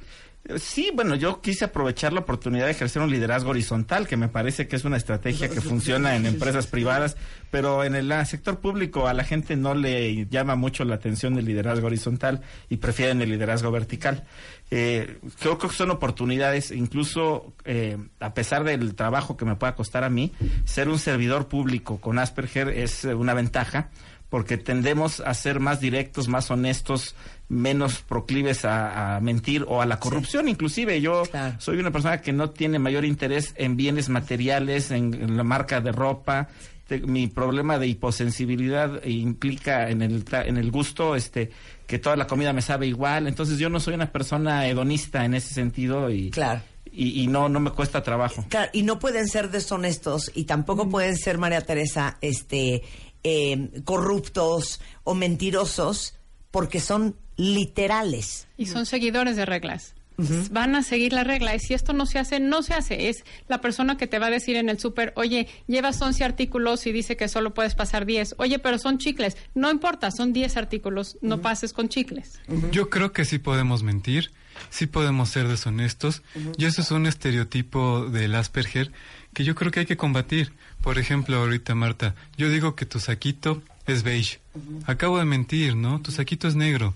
Sí puedo mentir, solo que me cuesta trabajo. Sí, no es tu naturaleza. Me causa ansiedad. claro. Tengo que planearlo. Sí, sí, Tengo sí. que planearlo. Si no lo planeo, me va a salir, se todo el mundo se va a dar cuenta, ¿no? Claro. Y no quiere decir que no esté lleno de malicia. Hay personas con Asperger que han pasado una vida muy dura, que su corazón se amarga y se llena de malicia y van a actuar con, con malas intenciones, ¿no? Claro. No somos, no, no somos todos genios, no somos todos, este, eh, No, calculadoras. obvio no, obvio no. Este- Pero su, na- su instinto natural es más hacia un lado que hacia Claro, otro. claro. Regresando del corte, eh, híjole, no tienes una la cantidad de preguntas en redes sociales y me trastorna que estén tan interesados, porque les digo una cosa, es impresionante la cantidad de gente caminando por la vida con Asperger que no estamos ni enterados. Les vamos a explicar regresando del corte, porque es súper importante diagnosticar esto más temprano que tarde. ¿Qué pueden hacer todos ustedes que ya son adultos y que ahorita están escuchando a Paris y Armando pensando, oficial tengo Asperger y nadie me lo ha dicho? Eh, porque es muy importante eh, la terapia y cómo funciona y si hay cambios y si hay avances. Eh, ¿Puede haber más de un Asperger en una familia? ¿Cómo diferencias tener Asperger a simplemente ser alguien muy retraído, poco sociable y a lo mejor muy introvertido? Todo eso regresando del corte en W Radio. 11.35 de la mañana en W Radio. Hoy estamos en clases intensivas de qué es el síndrome de Asperger y cómo se manifiesta en la edad adulta y obviamente cómo se manifiesta en los niños. Porque ayer fue el Día Internacional desde el 2007 de hacer conciencia a nivel mundial sobre esta condición. Y está con nosotros tanto María Teresa Villalobos, que es psicóloga, es especialista en síndrome de Asperger y directora del programa Life Map, que es coaching tanto para adolescentes como para adultos con síndrome de Asperger. Y está con nosotros Verónica Treviño, presidenta fundadora de Asperger México AC. Y están con nosotros nuestros dos testimonios, el doctor Armando Hernández, que es magistrado, presidente del Tribunal Electoral del Distrito Federal, licenciado, maestro y doctor en Derecho y licenciado en Economía, porque hay Aspergers con una inteligencia de veras superdotada. Y Paris Manuel Sánchez Carreón, programador de web, autodidacta, casado justamente con una mujer que también tiene Asperger. Entonces, han salido una cantidad de preguntas en redes sociales. Quieren saber si puede haber más de un Asperger en la familia. Sí, de hecho, eh, de- en casi podríamos decir que el 100% de los casos de las personas que se han acercado a la asociación, que tienen un hijo diagnosticado con Asperger, eh, buscándole aparece que alguna persona más en su familia tiene su papá, la mamá, el abuelo eh, u otro hermano. O sea, sí es que nos vamos descubriendo como familias Asperger al final del camino. Claro. Eh, tú dices, Armando, que tu hermana tiene Asperger. Mi familia, mi papá, este, dos de mis hermanas, una ya diagnosticada y seguramente otro hermano mío eh, tienen las características. Lo que pasa es que muchas veces rechazan el diagnóstico, pero, claro. pero sí es una cosa. Incluso un hijo mío probablemente pudiera tener también diagnóstico de Asperger. Eh, es una cosa hereditaria, es una cosa genética y se da, como dice Vero, en familias. Claro. Y hay, hay otros casos que no tienen todo el diagnóstico del Asperger, por ejemplo, y tienen nada más ciertos rasgos, que es el fenotipo ampliado. ¿A qué edad se detecta el Asperger? Eh, depende el nivel, digamos. Si es un nivel más profundo, puede ser muy bebé. Eh, si es un nivel más eh, leve, como nivel 1, eh, a los cuatro años, cuatro o cinco años, podrías ya diagnosticar. Ok, como ametralladora. ¿En qué se le nota un bebé? ¿En qué se le nota un niño de cuatro años o una niña? ¿Es más de hombres o de mujeres? Es más de hombres, 4 a 1, eh, y se nota, eh, es un trastorno del desarrollo. Entonces va a haber cosas en el desarrollo, en el desarrollo del lenguaje, en el desarrollo motor, en el desarrollo eh, de cómo socializa, de cómo mira, si te mira, si te imita, si puede jugar con otros compañeros o no, si puede hacer juego imitativo, o sea, que agarre un, avión, un, un lápiz y juegue al avión. Eso lo hace cualquier niño. Un niño con Asperger eso no lo puede hacer porque en su pensamiento literal es un lápiz, no es un avión. Eh, entonces, eh, hay y muchas cosas sensoriales, es decir, hay que estar muy pendiente que sensorialmente no tenga diferencias, hiper o hiposensibilidad, que sienta mucho o que no sienta. Ah, ah, eh, ah, ¿Ya? No, o sea, son muchas Sí, sí, sí, características, sí. pero eh, digamos que es, ajá, para empezar lo más importante. Pero saben que entren a la página de la fundación de Verónica Treviño, que es eh, Asperger México. Eh, la página exacta es www.asperger.org.mx y ahí está la lista entera.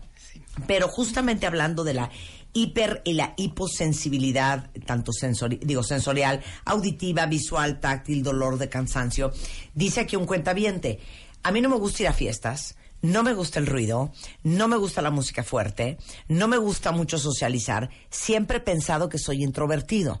Entonces, ¿cómo sabes que eres introvertido y poco sociable y tímido y, o penoso o que tienes Asperger? Mira, yo, yo les diría que la parte, digamos, eh, que pueden distinguir solamente se va a hacer con un, con un especialista. Son demasiadas las características que se parecen a otras cosas. Como tú decías hace un momento, se puede confundir con trastornos de personalidad, con trastorno obsesivo compulsivo, se puede confundir con muchas cosas. En realidad, solo un especialista puede hacer el diagnóstico completo, hacer el diagnóstico diferencial con todas estas otras este, trastornos. Entonces, si te suena a que, ok, ya tengo estas seis características que dijeron, yo les diría, busquen ayuda. Solo Claro. un especialista puede hacer un, un diagnóstico. ¿Quién ve esto? ¿Psicólogo, psiquiatra, neurólogo? Los ¿Todos? tres. ¿Los tres? Los tres podrían diagnosticarlo, pero no necesariamente porque es neurólogo o psiquiatra o psicólogo saben de Asperger. Entonces, Sí. los tres que tengan experiencia y conocimientos específicos en síndrome de Asperger. Pero vamos, eh, cualquiera que nos esté escuchando, porque nos están escuchando en todo el país, hay gente que nos está escribiendo de Durango, de Baja California Sur, eh, de Puebla, de Mérida, de Zacatecas, de, hasta de Canadá. La pregunta es, ¿cuál es mi primer paso? Me sonó muchísimo lo que dijeron ustedes cuatro. Este, ¿a dónde voy? ¿Con quién empiezo? Yo les diría, busquen una asociación cerca de donde viven Sí. o, o por vía internet y ellos seguramente tienen una base de datos de quiénes son los especialistas en su área. Claro.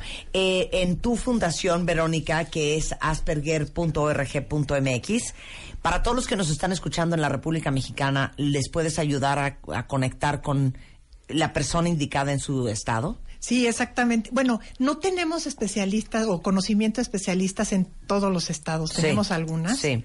Sí tenemos muchos más en el Distrito Federal. Ok. En muchas ocasiones viajan, ¿no? Sí. Pero sí contamos con una, una lista de una red de terapeutas que nosotros sabemos que Claro. son especialistas. Y en la Ciudad de México, pues pueden buscar a, a María Teresa, ¿no? O a- Claro. o a la asociación. Sí, sí, en Asperger México, a raíz de toda esta demanda, eh, hay un como hueco en los servicios para adultos an- en México y en el mundo. Y ante la demanda que empezamos a tener de adultos pidiendo el diagnóstico, fue que Teresa se, se capacitó y se especializó en adultos. Entonces, sí tenemos el diagnóstico de adultos y adolescentes en la asociación y por el momento todavía no tenemos de niños, pero sí contamos con una red de profesionales que lo diagnostican y lo Claro, tratan. claro.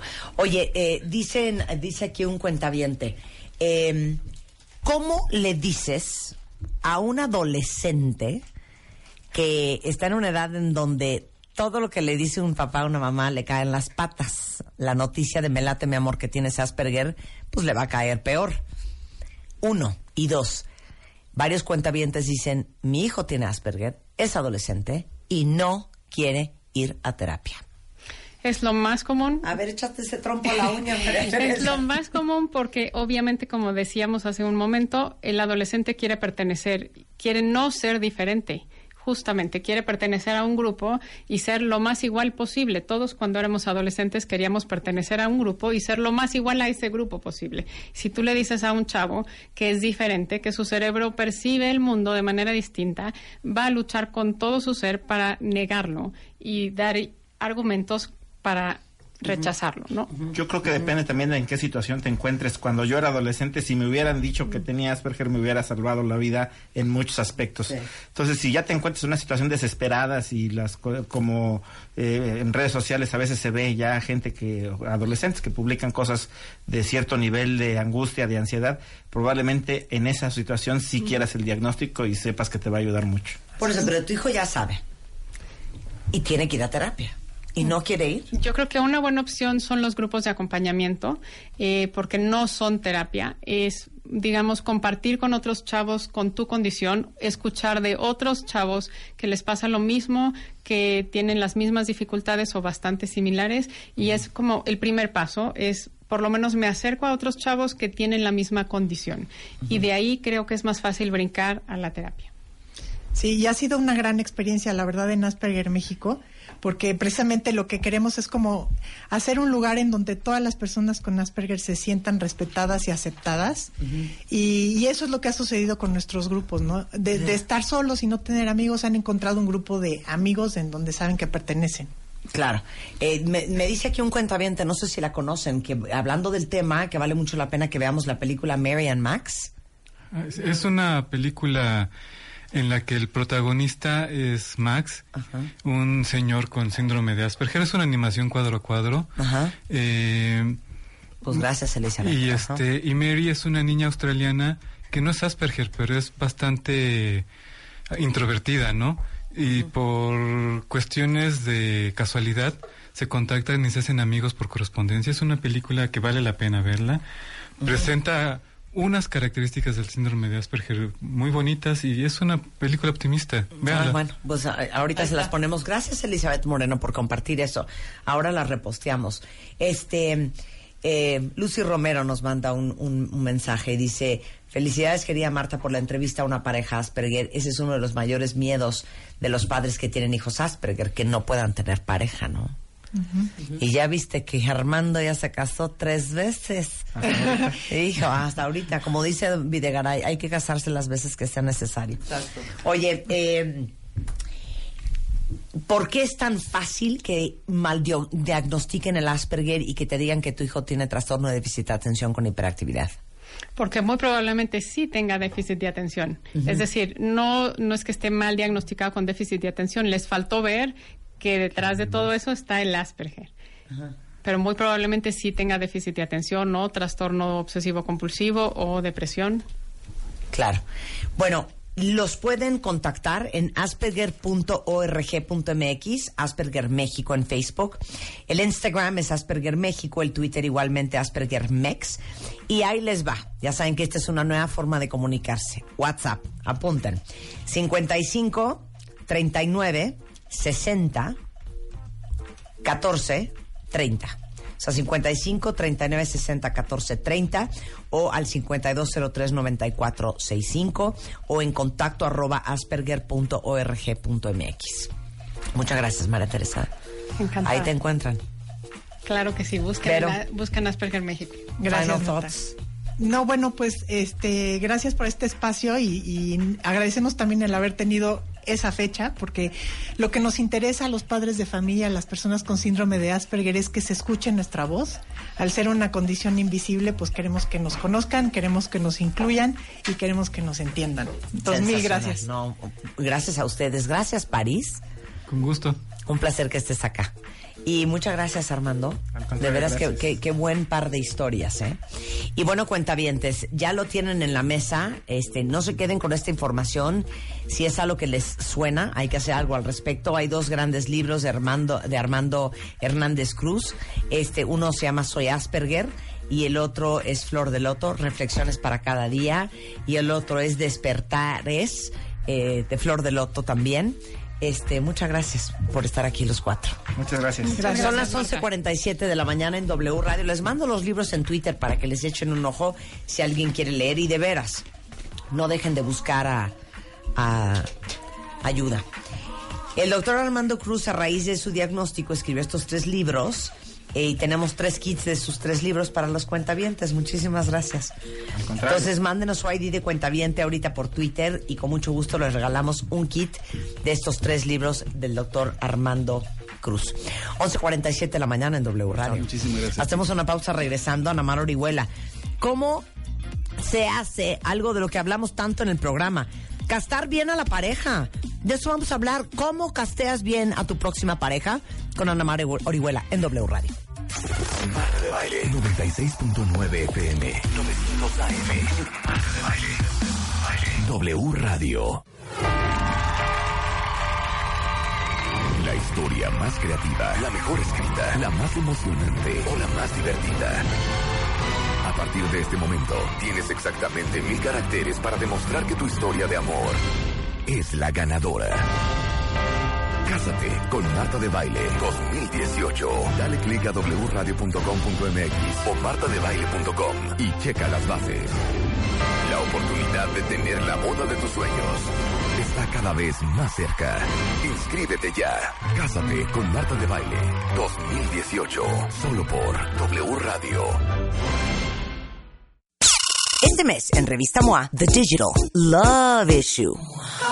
No dejes que el WhatsApp arruine tu relación y sobrevive las histerias y los dramas que los likes le traen a tu vida y aprende cómo usar la tecnología a tu favor para que no seas el sobrino quedado. Además, les decimos por qué cuando lloras no puedes ni respirar porque se te rompe literal el corazón cuando sufres un shock. Porque eres adicto al amor y hasta cómo dejar de sentir que no necesitas a nadie para ser feliz. Sobrevive el mundo de apps y WhatsApp con el Digital Love Issue 3.0 de Revista MOA. Una revista de Marta de Baile. Acaba de llegar Ana Mar Orihuela. Quiero que me quiten la música porque es muy serio lo que está pasando ahorita. Ana Mar Orihuela acaba de llegar al estudio porque vamos a hablar de cómo castear bien a una nueva pareja.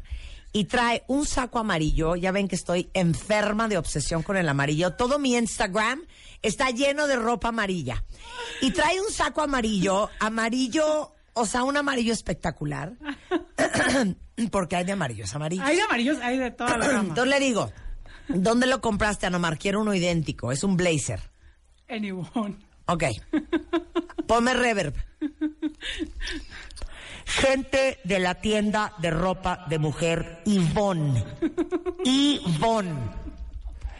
Pueden comunicarse al 51 66 900 al 01800 718 14 14 o mandarme un tweet compañía de ropa marca Yvonne y por favor mandarme un saco amarillo como el que trae Anamar Orihuela, por favor, hoy. Por su atención, muchísimas gracias. ¿En qué Ivonne lo compraste? En, eh, en, en Plaza Carso. Plaza Carso.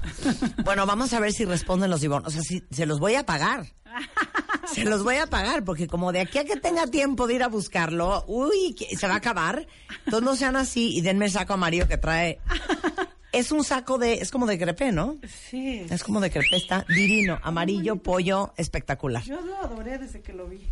Marca de ropa, Ivonne, mándenme el saco amarillo de Anamar Orihuela. ¿Tú no quieres uno? Yo quiero las mallitas, también son de Ah, Ivonne. las mallitas. ¿Y, eh, ¿También ¿Las mallitas son de Ivonne? Sí. Ok. Ah, y yo Rebeca. Mangas quiere las mallitas negras con raya amarilla a un lado. ¿Qué talla eres? No, soy large. Que me manden large. Ok, ah, dime en qué, en qué talla viene esa- ese, ese saco que tiene. ¿Y, y las mallas bueno, en qué? Ya vamos a pedirlo a Ivonne. A ver. ¿Esas mallas que tú traes Sí. son large o qué? 4, Porque es muy 6, alta. 8, 10 o 12. ¿No hay dos? Seguro sí. No, nada más hice 4, 6, 8, 10, 12. Ay, pues el 4 sí te se queda perfecto. ¿Tú crees? Si no lo mandas a arreglar, hombre. Bueno, ¿me pueden mandar el saco en talla? Yo large, caída los, las mallas están increíbles. A ver, otra vez. Cuesta 1,899 pesos el saco. Está buenísimo. Sí, la- Buenísimo. eh, las mallitas han de ser como large también. Sí. Sí, Uy. Vino aquí a presumir a Namar Namazú. Es que el amarillo es lo máximo. amarillo. Vamos a ver cuánto se tarda en Ivonne en pelarnos. Ajá, a ver. ¿Ok? Vamos a ver. La eficiencia de Ivonne. Y ahorita- Bueno, ¿cómo? ¿Eh? Chanel, Chanel, esa bolsita que está. ¿No? Llamando a Chanel. Oye, bueno, ¿cómo castear a tu nueva pareja? Bienvenida, Ana Mar. Hola. Bueno, a ver, ¿quiénes de ustedes cuentavientes andan en date? Andan saliendo, conociendo, queriendo ligar, queriendo establecer una Armar una relación pareja. bonita, Exacto. ya no repetir sus viejos patrones de siempre, empezar a construir algo, algo verdadero, algo en buenas bases, con buenos cimientos, cómo poder estar alerta y observar la materia prima de ese hombre o de esa mujer que Ajá. hagan que la relación que la relación pueda crecer, que sea una relación que dé frutos, que pueda ser un amor compañero. Entonces, justamente vamos a hablar de eso, porque yo creo que mm, a- generalmente no sabemos qué esperar de una relación. No sabemos cómo, cómo observar la materia prima Claro. que podría ser Oye, si la persona tiene madera o no. tiene madera o no. estamos más preocupadas por, o preocupados por caer bien, por vernos bonitos, porque sea lo que, lo que él espera, porque Ajá. sea yo lo que él espera. O ella. O ella. Y, y no por decir, a ver, ¿quién es este hombre? A ver si, o esta mujer, a ver si es lo que yo espero, si realmente eh, tiene el derecho de que yo le abra mi vida, porque mi vida, mi mundo y mi intimidad es algo, no es cosa menor. Así que voy a observar. Entonces les desarrollé unos puntos especiales para ustedes, cuentavientes, que les va a encantar. Claro. Porque, porque además, bueno, son como cuestiones muy bonitas, muy profundas, muy básicas. Créanme, les van, les van a decir, les van a dar información, no les vayan a olvidar. Cosas que hay que considerar al- antes que nada. Bueno, nada más puedo interrumpirte un segundo. ¿Sí? A ver, necesito hacer una observación. Les voy a decir cuál es el gran problema de los castings. Sí. Antes de que empieces. Que no sabemos pedir el perfil ni nosotras. No. no sabemos el perfil. Si uno no entiende para qué quieres a la persona Sí. y si no entiendes para qué alcanza la persona, Sí. se cometen graves errores. Sí. ¿Qué quiero decir con esto, señora Anamash? Ok. Hay gente para salir y divertirte y carcajearte. Bien. Hay gente para andar un tiempo, salir, regirte y reír y carcajearte. Sí. Hay gente que no es ni para reír ni para carcajearte. Sí. Hay gente que no es ni siquiera para salir un tiempo. Ajá. Hay gente que es para casarse. Sí. Hay gente que no es para casarse. Claro. Hay gente que puede ser un muy buen novio, una muy buena novia, Sí. pero no va a ser un buen esposo ni una buena esposa. Entonces, ¿cuál es el error?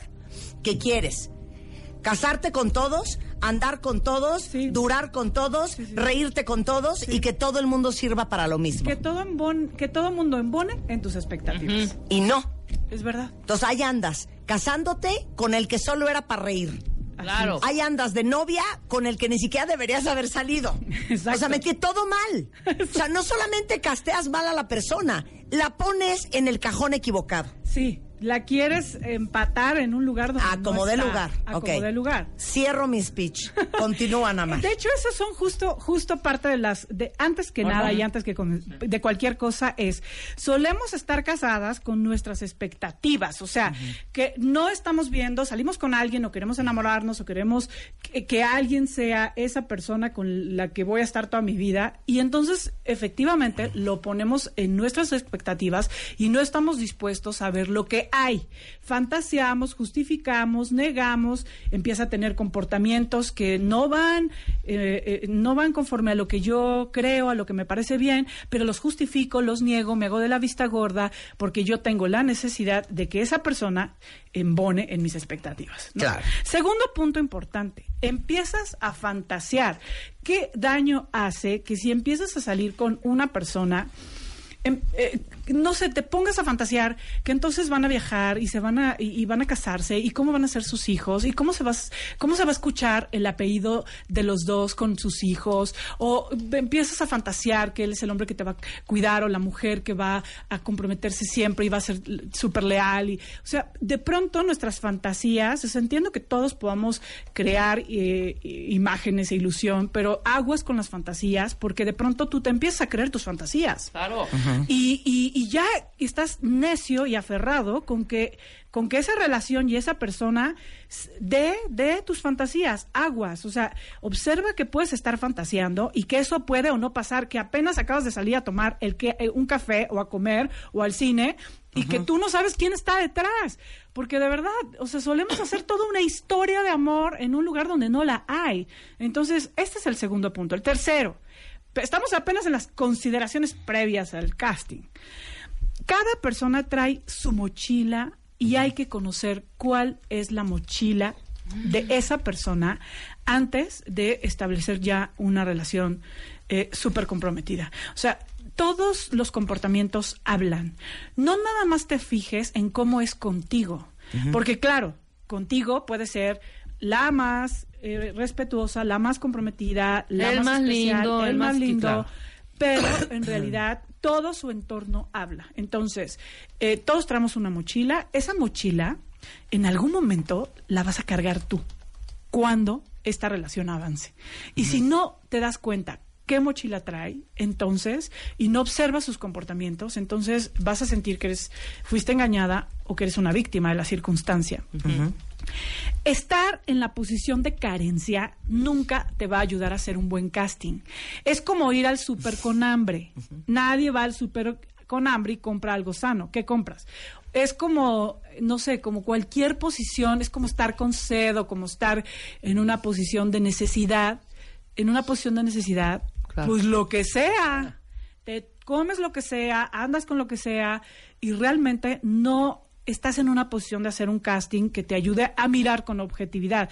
Está operando el instinto, está operando el hambre, la necesidad, y entonces simplemente no vas a ver lo que hay. Y cuarto punto, saber lo que se espera y lo que se puede dar, porque vas a entrar en una relación donde va a haber un intercambio. Tú vas a dar, y vas a recibir.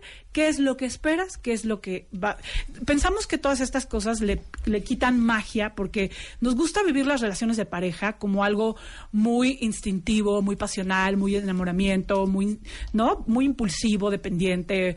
Este, pero en realidad necesitamos aprender a que opere el discernimiento y a que opere el adulto a la hora de establecer un casting de pareja, a la hora de salir con un fulanito, fulanita y observar qué es lo que hay detrás y, y ponernos con objetividad. No permitir que nuestra niña o nuestro niño fantasioso vaya a sabotear porque en realidad eh, después nos llevamos cada chasco, o sea, cada experiencia frustrante y dolorosa, porque desde el principio quisiste ver lo que querías ver y no objetividad. Bien, empezamos con los 10 básicos de un buen casting de pareja.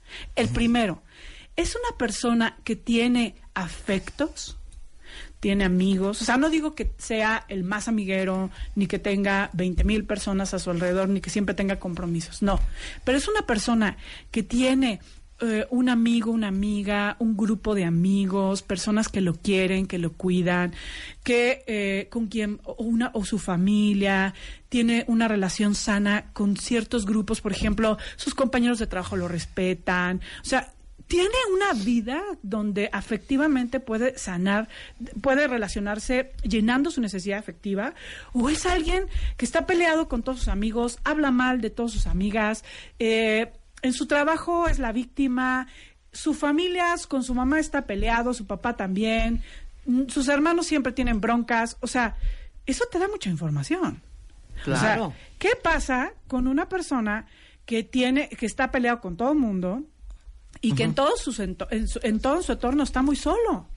O sea, no tiene nadie que lo aprecie, que eso habla eso habla mucho de por una supuesto, persona. Por supuesto, Eso habla mucho porque de verdad no es una cuestión de ay súper sociable y el más querido, no, no, pero tú tienes tus dos o tres amigos que están súper comprometidos, que te quieren, que Claro. te cuidan y tú a ellos o que tienes diferentes eh, relaciones muy queridas respecto por supuesto. de mucho respeto. Claro, es que aparte no todo el mundo es para todo, el, o sea, no es todo el mundo es para todo, hasta en las amistades, ¿eh? Sí. Ah, Yo le digo a mis sí. amigas, a mis hijas, mi amor, hay amigas para carcajearte y salir y verse de vez en cuando. Hay amigas para diario. Sí. Hay amigas para hablar unas netas fuertísimas. Sí. Hay amigas más superficiales. Hay amigos que solo son para beber y para reír. Hay amigos que son para toda la vida. Hay Claro. amigos que son temporales. Sí, y uno tiene que tener un ami- un buen amigo, un- Sí. dos o tres Sí, si sí, quieres, sí, claro. pero, que- pero personas que te quieren y, y bueno, pues con quien puedes compartir un mundo afectivo. Entonces, Claro. eso es una señal. Claro. ¿Tiene amigos? ¿Tiene vínculos? ¿Cómo Claro. son cómo son sus áreas de relación? Por supuesto. No me, no me van a creer antes de irnos a corte. Ya puse tu foto en redes sociales. Oye, ¿qué momento me sacaste una? Janet Cova de Ivonne nos acaba de hablar. Tiraste la página de Ivonne. Oiga, tiramos la página de Ivonne. Ustedes que, oye, Es tu culpa, Oye, Lamar. Oye, Ivonne, un descuento para mí también, ¿no? Hola, Janet. Hola, ¿cómo están? Oye, ¿cómo te enteraste? Qué risa. Bueno, pues es que su programa es escuchado casi en todo México, es imposible no saberlo. Ay, te amamos. ¿Y entonces quién te chismeó? Pues una de nuestras clientes Ajá. que aman la ropa Ivonne y aman escuchar Marca- Marta de baile, Ajá. pues nos pasaron el dato. Ándale. Marta de baile necesitaba a Ivonne y Ivonne está dispuesta a ayudar a Marta de baile. ¡Eh, te amo! quiero esas mallas, Oye, Janet. no es mala onda, pero sin querer ya tiramos la página web de Ivonne, porque todo el mundo entró a buscar el saco y las mallas. Lo que pasa es que veo entrar a Namar, Janet. Ajá. O sea, se ve guapísima hoy y trae un saco amarillo, que yo estoy obsesionada con el amarillo. Claro, es un color. Y Rebeca la vio con unas mallas negras con una raya amarilla al lado. Que la quiero ahora. Entonces, Rebeca quiere las mallas, yo quiero el saco. Por supuesto. Y entonces, con ustedes. ya entramos- que necesiten. Ya entramos este a la página y, y ya es- escogimos nuestra talla y todo. Sensacional. Ivonne está para lo que necesite. A ver, cuéntanos una cosa. Mande. ¿Cuál es la talla más chica de ese blazer? Bueno, de ese la talla es 4. Cuatro. La talla que nosotros estamos manejando en 4 más o menos es como 26. Ok, sí, chiquita. Es Sí, muy pequeña. chiquita, claro. Exacto, ok. Entonces, yo quiero... ¿Qué talla es ese saco? Ay, no sé, a ver. A ver, A ver, ve a vas, ver. va- ve a ver a Alan allá atrás. A ver, ve. Pero yo yo creo que yo sí, cuatro, sí, sí me va a quedar. Totalmente. ¿No? ¿Qué Claro, es? por supuesto. Doce. Sí, yo creo que... No vaya a ser que seis, ¿eh? Este, y Es que Rebeca... yo large las sí, mallas. veo, veo, ¿eh? ¿Tú large? Large, eh, large, ¿qué será? Rebeca, hay extra large también. No, No. te dé pena al aire. No, no, no. No, a ver, esta qué esquema que eso. Ven, large ver, ¿qué es totalmente. es, que las están increíbles. No, ver, están espérate. divinas las mallas, ¿eh? La verdad la textura es una de las que manejamos mejores. Ajá. ¿Cómo, porque Ana Mar? te Esto dice petit. Claro que no. impresionante. No, están divinas. Y qué bueno que lo hayan visto. ¿eh? No, De la divina. que se han perdido con esta temporada. Corte A, ¿qué es tal? de lo mejor. Está bien bonito. No, Creo Aparte, que esta es unitalla, ¿eh? no, cero a ver, busca las tallas del- de la malla. Eso dice petit. Oye, ahora, ya ni modo, hija, ya te comprometiste. ¿Nos puedes mandar un blazer para mí, talla 4? Ajá. Las mallas de Rebeca, talla large. Yo creo que medium y large y yo ya veo cuál de las Espérate. dos. Miren. Y otro blazer talla 8 Ujú. y unas mallas talla 10 Ajá. Claro. para regalársela a los cuentavientes. Ándale. Y rifamos las cosas de Ivonne. Aparte ese amarillo viene en vestido, ya lo vi en el, Está en divino. sitio, viene en blusa, está súper bonito y el ma- amarillo es lo de hoy. Las invito a que abran toda la red para que escojan todo lo que necesiten. Ay, eres lo máximo, Janet. Muchas gracias, Mira, con Janet. eso nos conformamos. ¿Cuándo nos los vas a mandar? De ya, ahorita tomamos los datos y vamos a ver cómo, cómo lo podemos enviar. Exacto. Y entonces cuando nos lleguen los de ustedes cuentavientes, un blazer y un, un ah, y una malla, Ajá. los rifamos. Va. ¿Va? Me encanta la idea. Janet, eres un encanto. Muchísimas gracias por llamar. Janet Cova, eh, de ventas de la marca Ivonne. Ahorita te vamos a dar todos los datos. Janetcita, para que to- para que podamos tener estos productos. Oye, y una pena, de una disculpa a toda tu gente de tecnología porque tiramos la página de Ivonne por andar en el jara jara. Al contrario, es importante que conozcan toda la marca. No, está padrísimo. No vais a colgar, Janet, te mandamos un beso. Muchas gracias igualmente. Oye, está padrísimo, pero ya tiramos la, página de Ivonne. Se cayó la página. Aparte les digo una cosa, tiene bien bonita calidad ese saco, ¿eh? Yo me fijo mucho en la calidad de las cosas, está muy bonito, muy bien hecho y tiene bien bonito corte. Oigan, hacemos una pausa, regresamos con Ana Mar Orihuela, la manzana de la discordia y cómo castear bien a tu pareja. No se vayan, ya volvemos.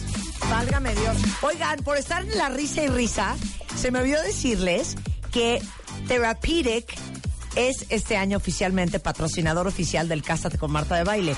Y Pepe me acaba de decir que no solamente le va a regalar al ganador del Cásate con Marta de Baile el colchón del tamaño que quieran, sino que le va a regalar los colchones que necesiten para su casa. ¿Qué tal? Pues todo eso va a suceder. Oigan, ya escribieron, ya escribieron su historia de amor para el Cásate con Marta de Baile. Acuérdense que la convocatoria se cierra el día. ¿Cuándo se cierra el Cásate con Marta de Baile? Cierra en exactamente marzo, pero no sé el número. ¿Dónde ¿Cuándo? está mi información, Ana, que debe de estar aquí todo el tiempo? ¿Dónde está lo del Cásate con Marta de Baile? Pero se cierra. ¿Cuándo se cierra la convocatoria? Hombre.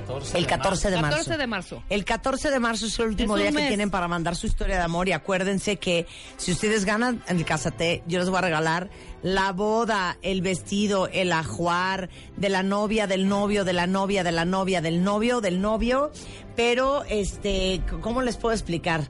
O sea, les vamos a regalar el colchón, la luna de miel, el licor, este, eh, el pastel, el banquete entero, las argollas, el anillo, las invitaciones, todo lo que implica hacer una boda a todo dar es el Casa de Comarta de Baile por noveno año consecutivo. Qué bonito. Patrocinado por Therapeutic.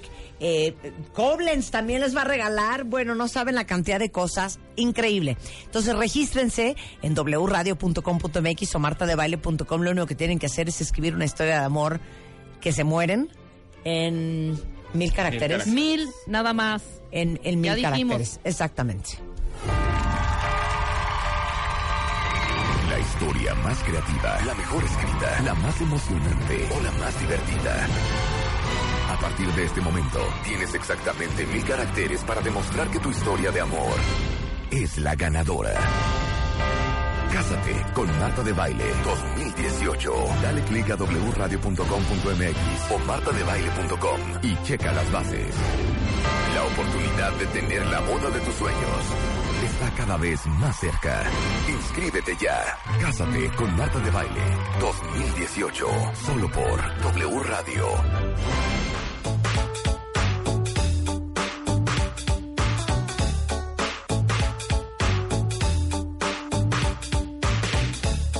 Bonita canción hoy que viene Ana Mar Orihuela, tan sensual y erótica. Esto se llama I, I Wanna Sex You Up. Oigan, estamos hablando de neta cómo si se castea bien una pareja.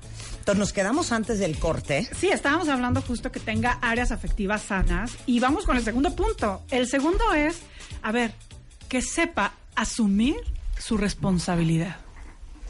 ¿Cuántas veces La persona que vas a castear. la persona que, que- con la que estás haciendo el casting, que vas a castear, que sea una persona que sepa asumir su responsabilidad, que sepa reconocer cuando se equivoca, que sepa decir lo siento, que se dé cuenta cuáles son las áreas en las que no hizo algo correcto o en la que no consideró un punto importante. O sea, ¿cuántas veces te has pasado horas discutiendo e intentando hacerle ver a una persona algo que es súper obvio en relación a una falta de, de consideración, una actitud inadecuada, un, un algo que dijo y que no cumplió, y se la pasa justificándose, justificándose y todo el tiempo volteándote la tortilla, haciéndote ver que el que, el que tiene el error eres tú, y es una persona que no sabe reconocer su responsabilidad. O sea, no hay nada que pueda crecer en una relación si no existe esa materia donde dices, a ver, no tienes que ser perfecto, puedes cometer errores, la puedes regar, a lo mejor no estabas asertivo, dijiste algo que al final no hiciste, lo que sea, todos podemos cometer errores, pero lo que no podemos hacer es no tener la capacidad de reconocerlos. Entonces observa, cuando tú estés haciendo y, y estés saliendo con una persona, observa. Ahora, eh, no, no nada más cuando estés saliendo. O sea, creo que eso es algo que hay que intentar eh, ver en todo. ¿Qué tanto asume la responsabilidad? O siempre es la víctima de todos. O siempre es quien, quien no es considerado, el que no eh, el que lo niegan su, su no sé su derecho en fin o sea hay que observar todos los comportamientos y qué tanto es capaz de reconocer eh, su parte en las situaciones. Punto número tres. Observa la forma en la que resuelve los conflictos. Es una persona que, o sea, tiene disposición a resolver. Esto tiene que ver con comunicación. O sea, es una persona que resuelve los conflictos hablando, que confronta, que, que, que, se- que los pone en la mesa. O es una persona que les que se hace de la vista gorda. No, y te puedes dar cuenta con las broncas que, por ejemplo, a lo largo de la relación empieza a tener con otros. Por ejemplo, si te dice, no, güey, pues es que pues el cuate que está junto a mí justamente haciendo todo el análisis financiero, pues es como mi, mi contraparte. Entonces se puso en un plan, güey. Entonces tú le dices, ¿y qué hiciste? No, pues en mi vida le volví a hablar, güey. O sea, no le contesté el teléfono y que se vaya al diablo. Entonces tú le dices, ah, pero pues ¿por qué no te sientas y hablas con él y tratas como de, de resolver pues el conflicto? No, güey, o sea, qué flojera. Claro. Mal, Adiós. muy mal. Ahí muy ya mal, es un signo, muy mal. claro. Porque además, créanme, o sea, todas las señales tienen más que ver con la relación con los demás, Claro. con sus padres, con sus hermanos. Porque uno es como es en todo. Exacto. Completamente. Oye, que no le hablo a mi hermano desde hace 20 años, güey. ¿Pero cómo? Sí, güey, pues es que ese güey hueva, güey. Sí. Oye, pero es tu hermano. ¿Por qué no te sientas y hablas con él? Pues no está padre que cada reunión familiar no se dirija la palabra. Güey, pues me vale, la verdad. O sea, pues este cuate no tiene remedio. Mal, Sí. muy mal. Sí, y de verdad que si su disposición es a cerrarse, a evadirlo, a sentirse la víctima, a resolverlo a través de situaciones muy conflictivas, muy violentas, eh, aguas, eso da una información de la forma en la que van a resolver los conflictos, porque conflictos en la relación va a haber y va a haber muchos. Pero ¿cuál es su disposición a resolverlo? Eso es algo que hay que observar. Esto les va a encantar. A ver, no nos gusta aceptar, pero hay que observar la relación que tiene con el padre del sexo opuesto. Porque las mujeres eh, aprenden a relacionarse con los hombres a través de su primera relación, que es su padre, y las mujeres y los hombres a través de su primera relación, que es su madre. ¿Cómo es la relación? Porque eso va a, muy probablemente se va a convertir en la propia dinámica que tendrá contigo. Si tenía una relación con una mamá que lo controlaba, que le decía cómo hacer las cosas, que lo, no sé, que lo descalificaba y entonces él estaba muy enojado con su mamá o está todavía peleadísimo con su mamá, eso te da información.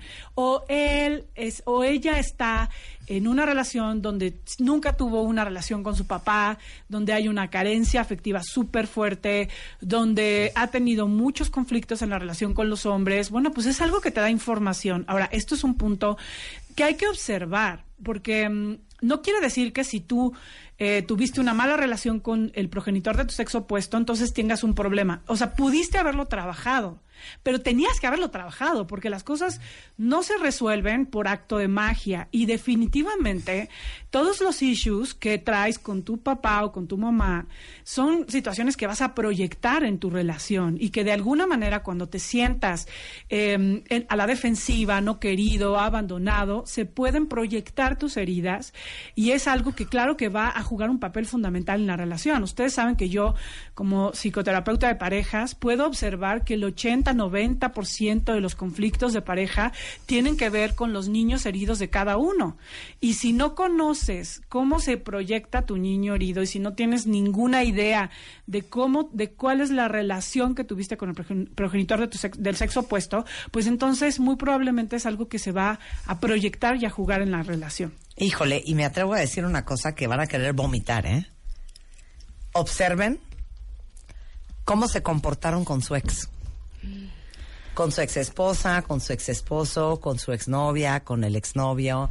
¿Cómo terminaron esas relaciones? Eso es algo súper importante. ¿Cómo habla de su ex? Totalmente. ¿Cómo habla del ex? ¿Cómo se expresa? ¿Cómo manejó? ¿Es divorciado? ¿Es divorciada? ¿Cómo fue ese divorcio? ¿Cómo se comportó? Ve a los hijos, les da dinero, o sea, observen todo eso porque divorció, le pintó el cuerno. Uno es como es en todo. totalmente, porque además siempre pensamos que cuando estamos saliendo con alguien que pobrecito porque aquella o aquel lo maltrató, le puso el cuerno, este era muy controlador, controladora, pero realmente las dinámicas siempre se crean juntos, o sea, no hay ninguna víctima de pobrecito le pintaron el cuerno. Bueno, eh, de verdad es algo que solo genera, es que estuvo ¿Por qué? Claro, hay que ver el generó fondo una relación así, una dinámica así. Entonces, de verdad, o sea, no es estar con mente paranoica, pero sí estar con los pies bien puestos sobre la tierra. ¿Por qué? Porque establecer una relación de pareja es donde se comparte mayor intimidad. Claro. ¿Y por qué ahí no tenemos ni idea de que hay que ser selectivos? O sea, si tú eres un empresario, tienes perfecto eh, perfectamente claro a quién quieres en ese puesto, cuáles son las habilidades, qué va a desarrollar, cuáles van a ser sus metas. Digo, entiendo que no es lo mismo, pero también va a ser una relación donde va a haber eh, obligaciones, responsabilidades, donde va a ser, donde va a haber crecimiento, intimidad, donde va a haber es una pequeña empresa que va a crecer con hijos, con relaciones, amigos, propiedades, o sea, ¿por qué no hacer un buen casting y pensar en todas estas cosas? Esto es algo muy importante. Es una persona. Si tú tienes una persona con la que te comunicas bien, no nada más de situaciones interesantes como cuestiones culturales, artísticas, no. Si tú tienes una conexión afectiva con alguien, es muy probable que esa persona tenga materia prima para crecer esa relación. Porque puedes hablar con él de cómo te sientes y él te habla o ella te habla también de cómo se siente, de cuestiones Claro. más profundas de, de- de su vida, de, de su historia, eh, en fin, en un nivel de intimidad donde hay vulnerabilidad. O sea, eso es algo muy importante porque, porque cuando tú puedes establecer un vin- una comunicación eh, íntima, una comunicación Claro. vulnerable, entonces puedes sentir cerca a la persona. Es una forma de intimidad brutal. Claro. Siguiente, que tenga capacidad de disfrute. ¿Cuántas veces estás con personas que no saben disfrutar un atardecer, un momento de lluvia, un- una, un- una platiquita, el café de la mañana? O sea, siempre hay una, un conflicto, un problema, algo que no fue lo que esperaban, algo que se salió de su esquema, algo que les enojó, que no tienen la capacidad de disfrute. Hasta para irse de vacaciones hay problemas. Claro. O sea, claro. de verdad, creo que el la capacidad de disfrutar, esta disposición de estar en la vida, de encontrarle el lado amable a las cosas, de compartir, de disfrutar, es algo que se va desarrollando, que hay que aprender. Eh, hay que aprender porque es muy importante. O sea, cuando tú no puedes disfrutar, entonces siempre estás en conflicto y todo le encontrarás el pero. Y entonces puedes estar en el mejor lugar, pero no saber cómo disfrutarlo, porque, porque toda tu vida estás como pensando en lo que no hay. Entonces, que sea una persona que tenga capacidad de estar, de disfrutar, de agradecer, de gozar, eso es una materia prima extraordinaria. Que tenga una buena química sexual, el sexo, la sexualidad es un tiene un, papel tan importante en la relación de una pareja, o sea, una pareja sana necesariamente tiene una buena química sexual y puede y pueden eh, transformar su vida sexual y siempre encontrar eh, un punto diferente, renovable y chistoso y, y- y- y coqueto y o sea esa parte de esa química sexual es muy importante porque conforme va pasando la relación, donde vamos madurando, eh, tenemos 10, 12 años, 15 años juntos, pues la sexualidad se convierte en todo un tema que renovar, que actualizar. Y si no tienen química, si nunca ni desde el principio tuvieron gran química, créeme, o sea, eso va a ser algo que va a pesar. Entonces, hay que buscar que haya esa química y que puedas sentirte en esa conexión que solamente da la química sexual. Siguiente punto, observa la forma en que se expresa su niño herido.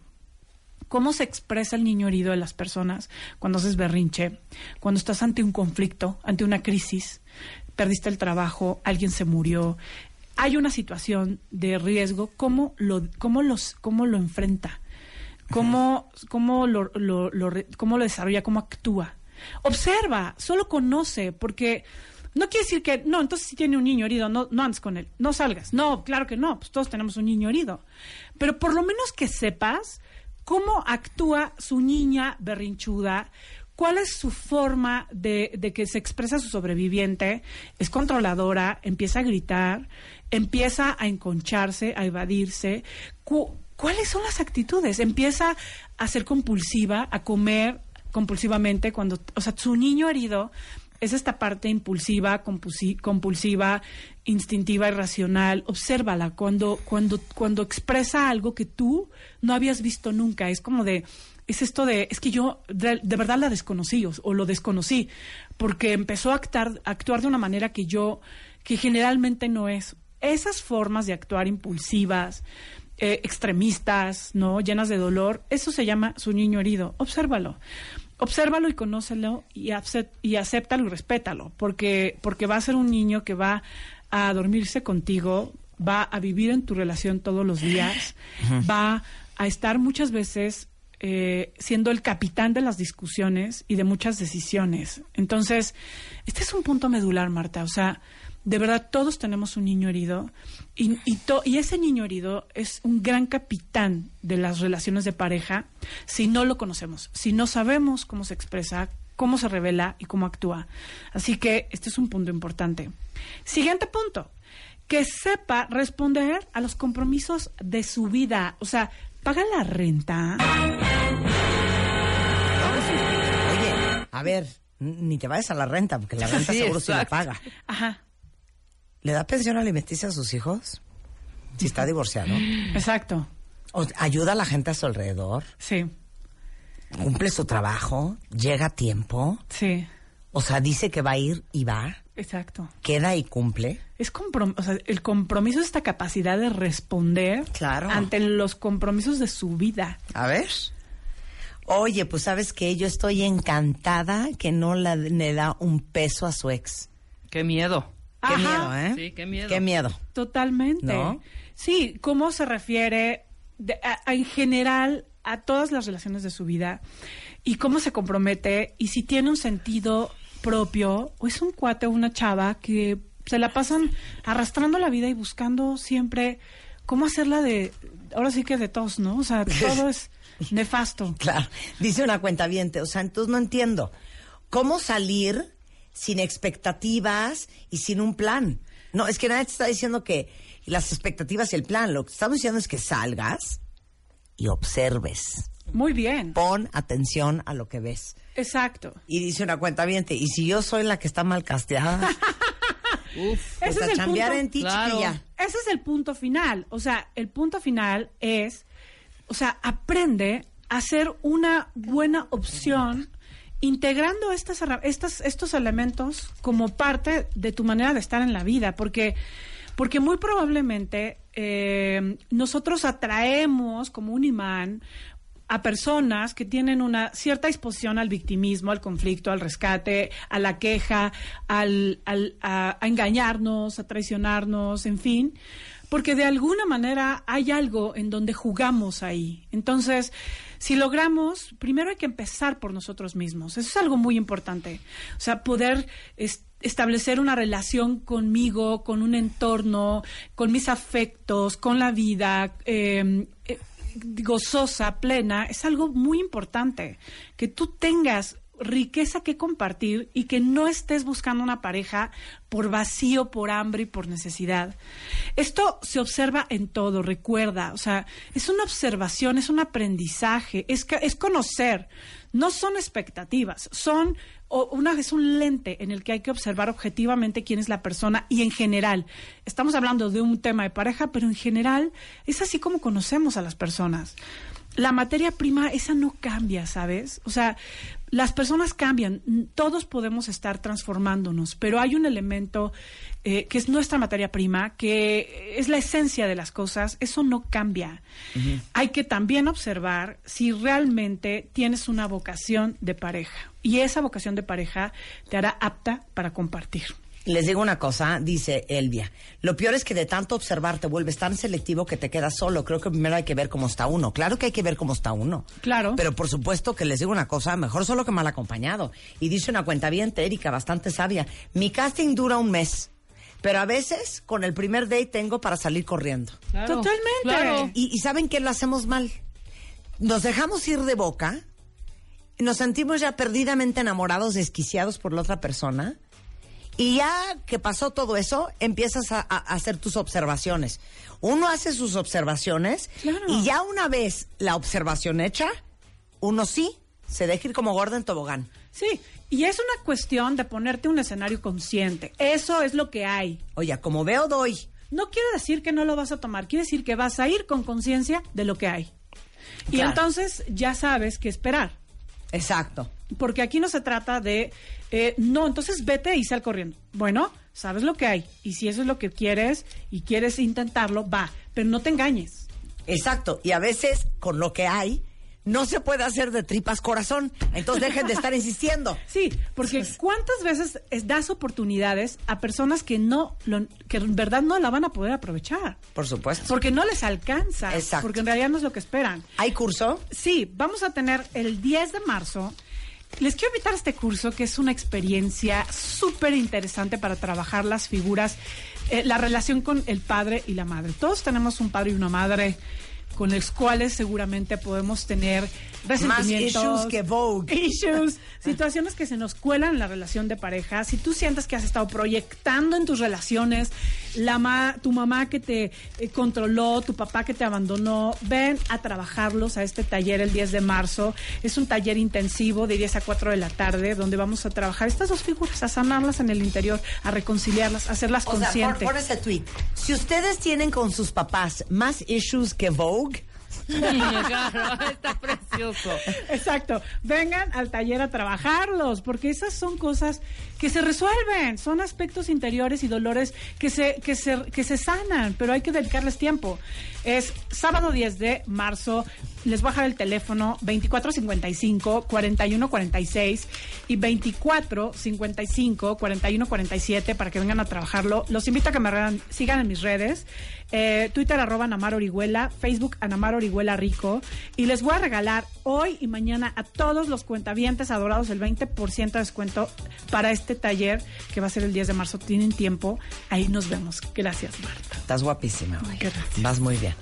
Y luego para todas las mamás que ya no saben ni qué inventar en el desayuno de los niños y que no se vayan a la escuela sin desayunar, Food Cuídate Más, que es la nueva línea de food de carnes frías, bajas en grasa, reducidas en sodio, pero tienen el mismo sabor food, por lo que es perfecta para los niños porque no se van a dar ni cuenta que están comiendo todavía más sano. Entonces se llama Food Cuídate Más, está disponible en todos los supers, el empaque es morado para que lo puedan reconocer, este, para que dejen de agobiarse por el lunch de sus hijos y que los cuiden sin que se den ellos cuenta. Food Cuídate Más, la nueva línea de carnes frías, bajas en grasa y reducidas en sodio. Bye. Adiós.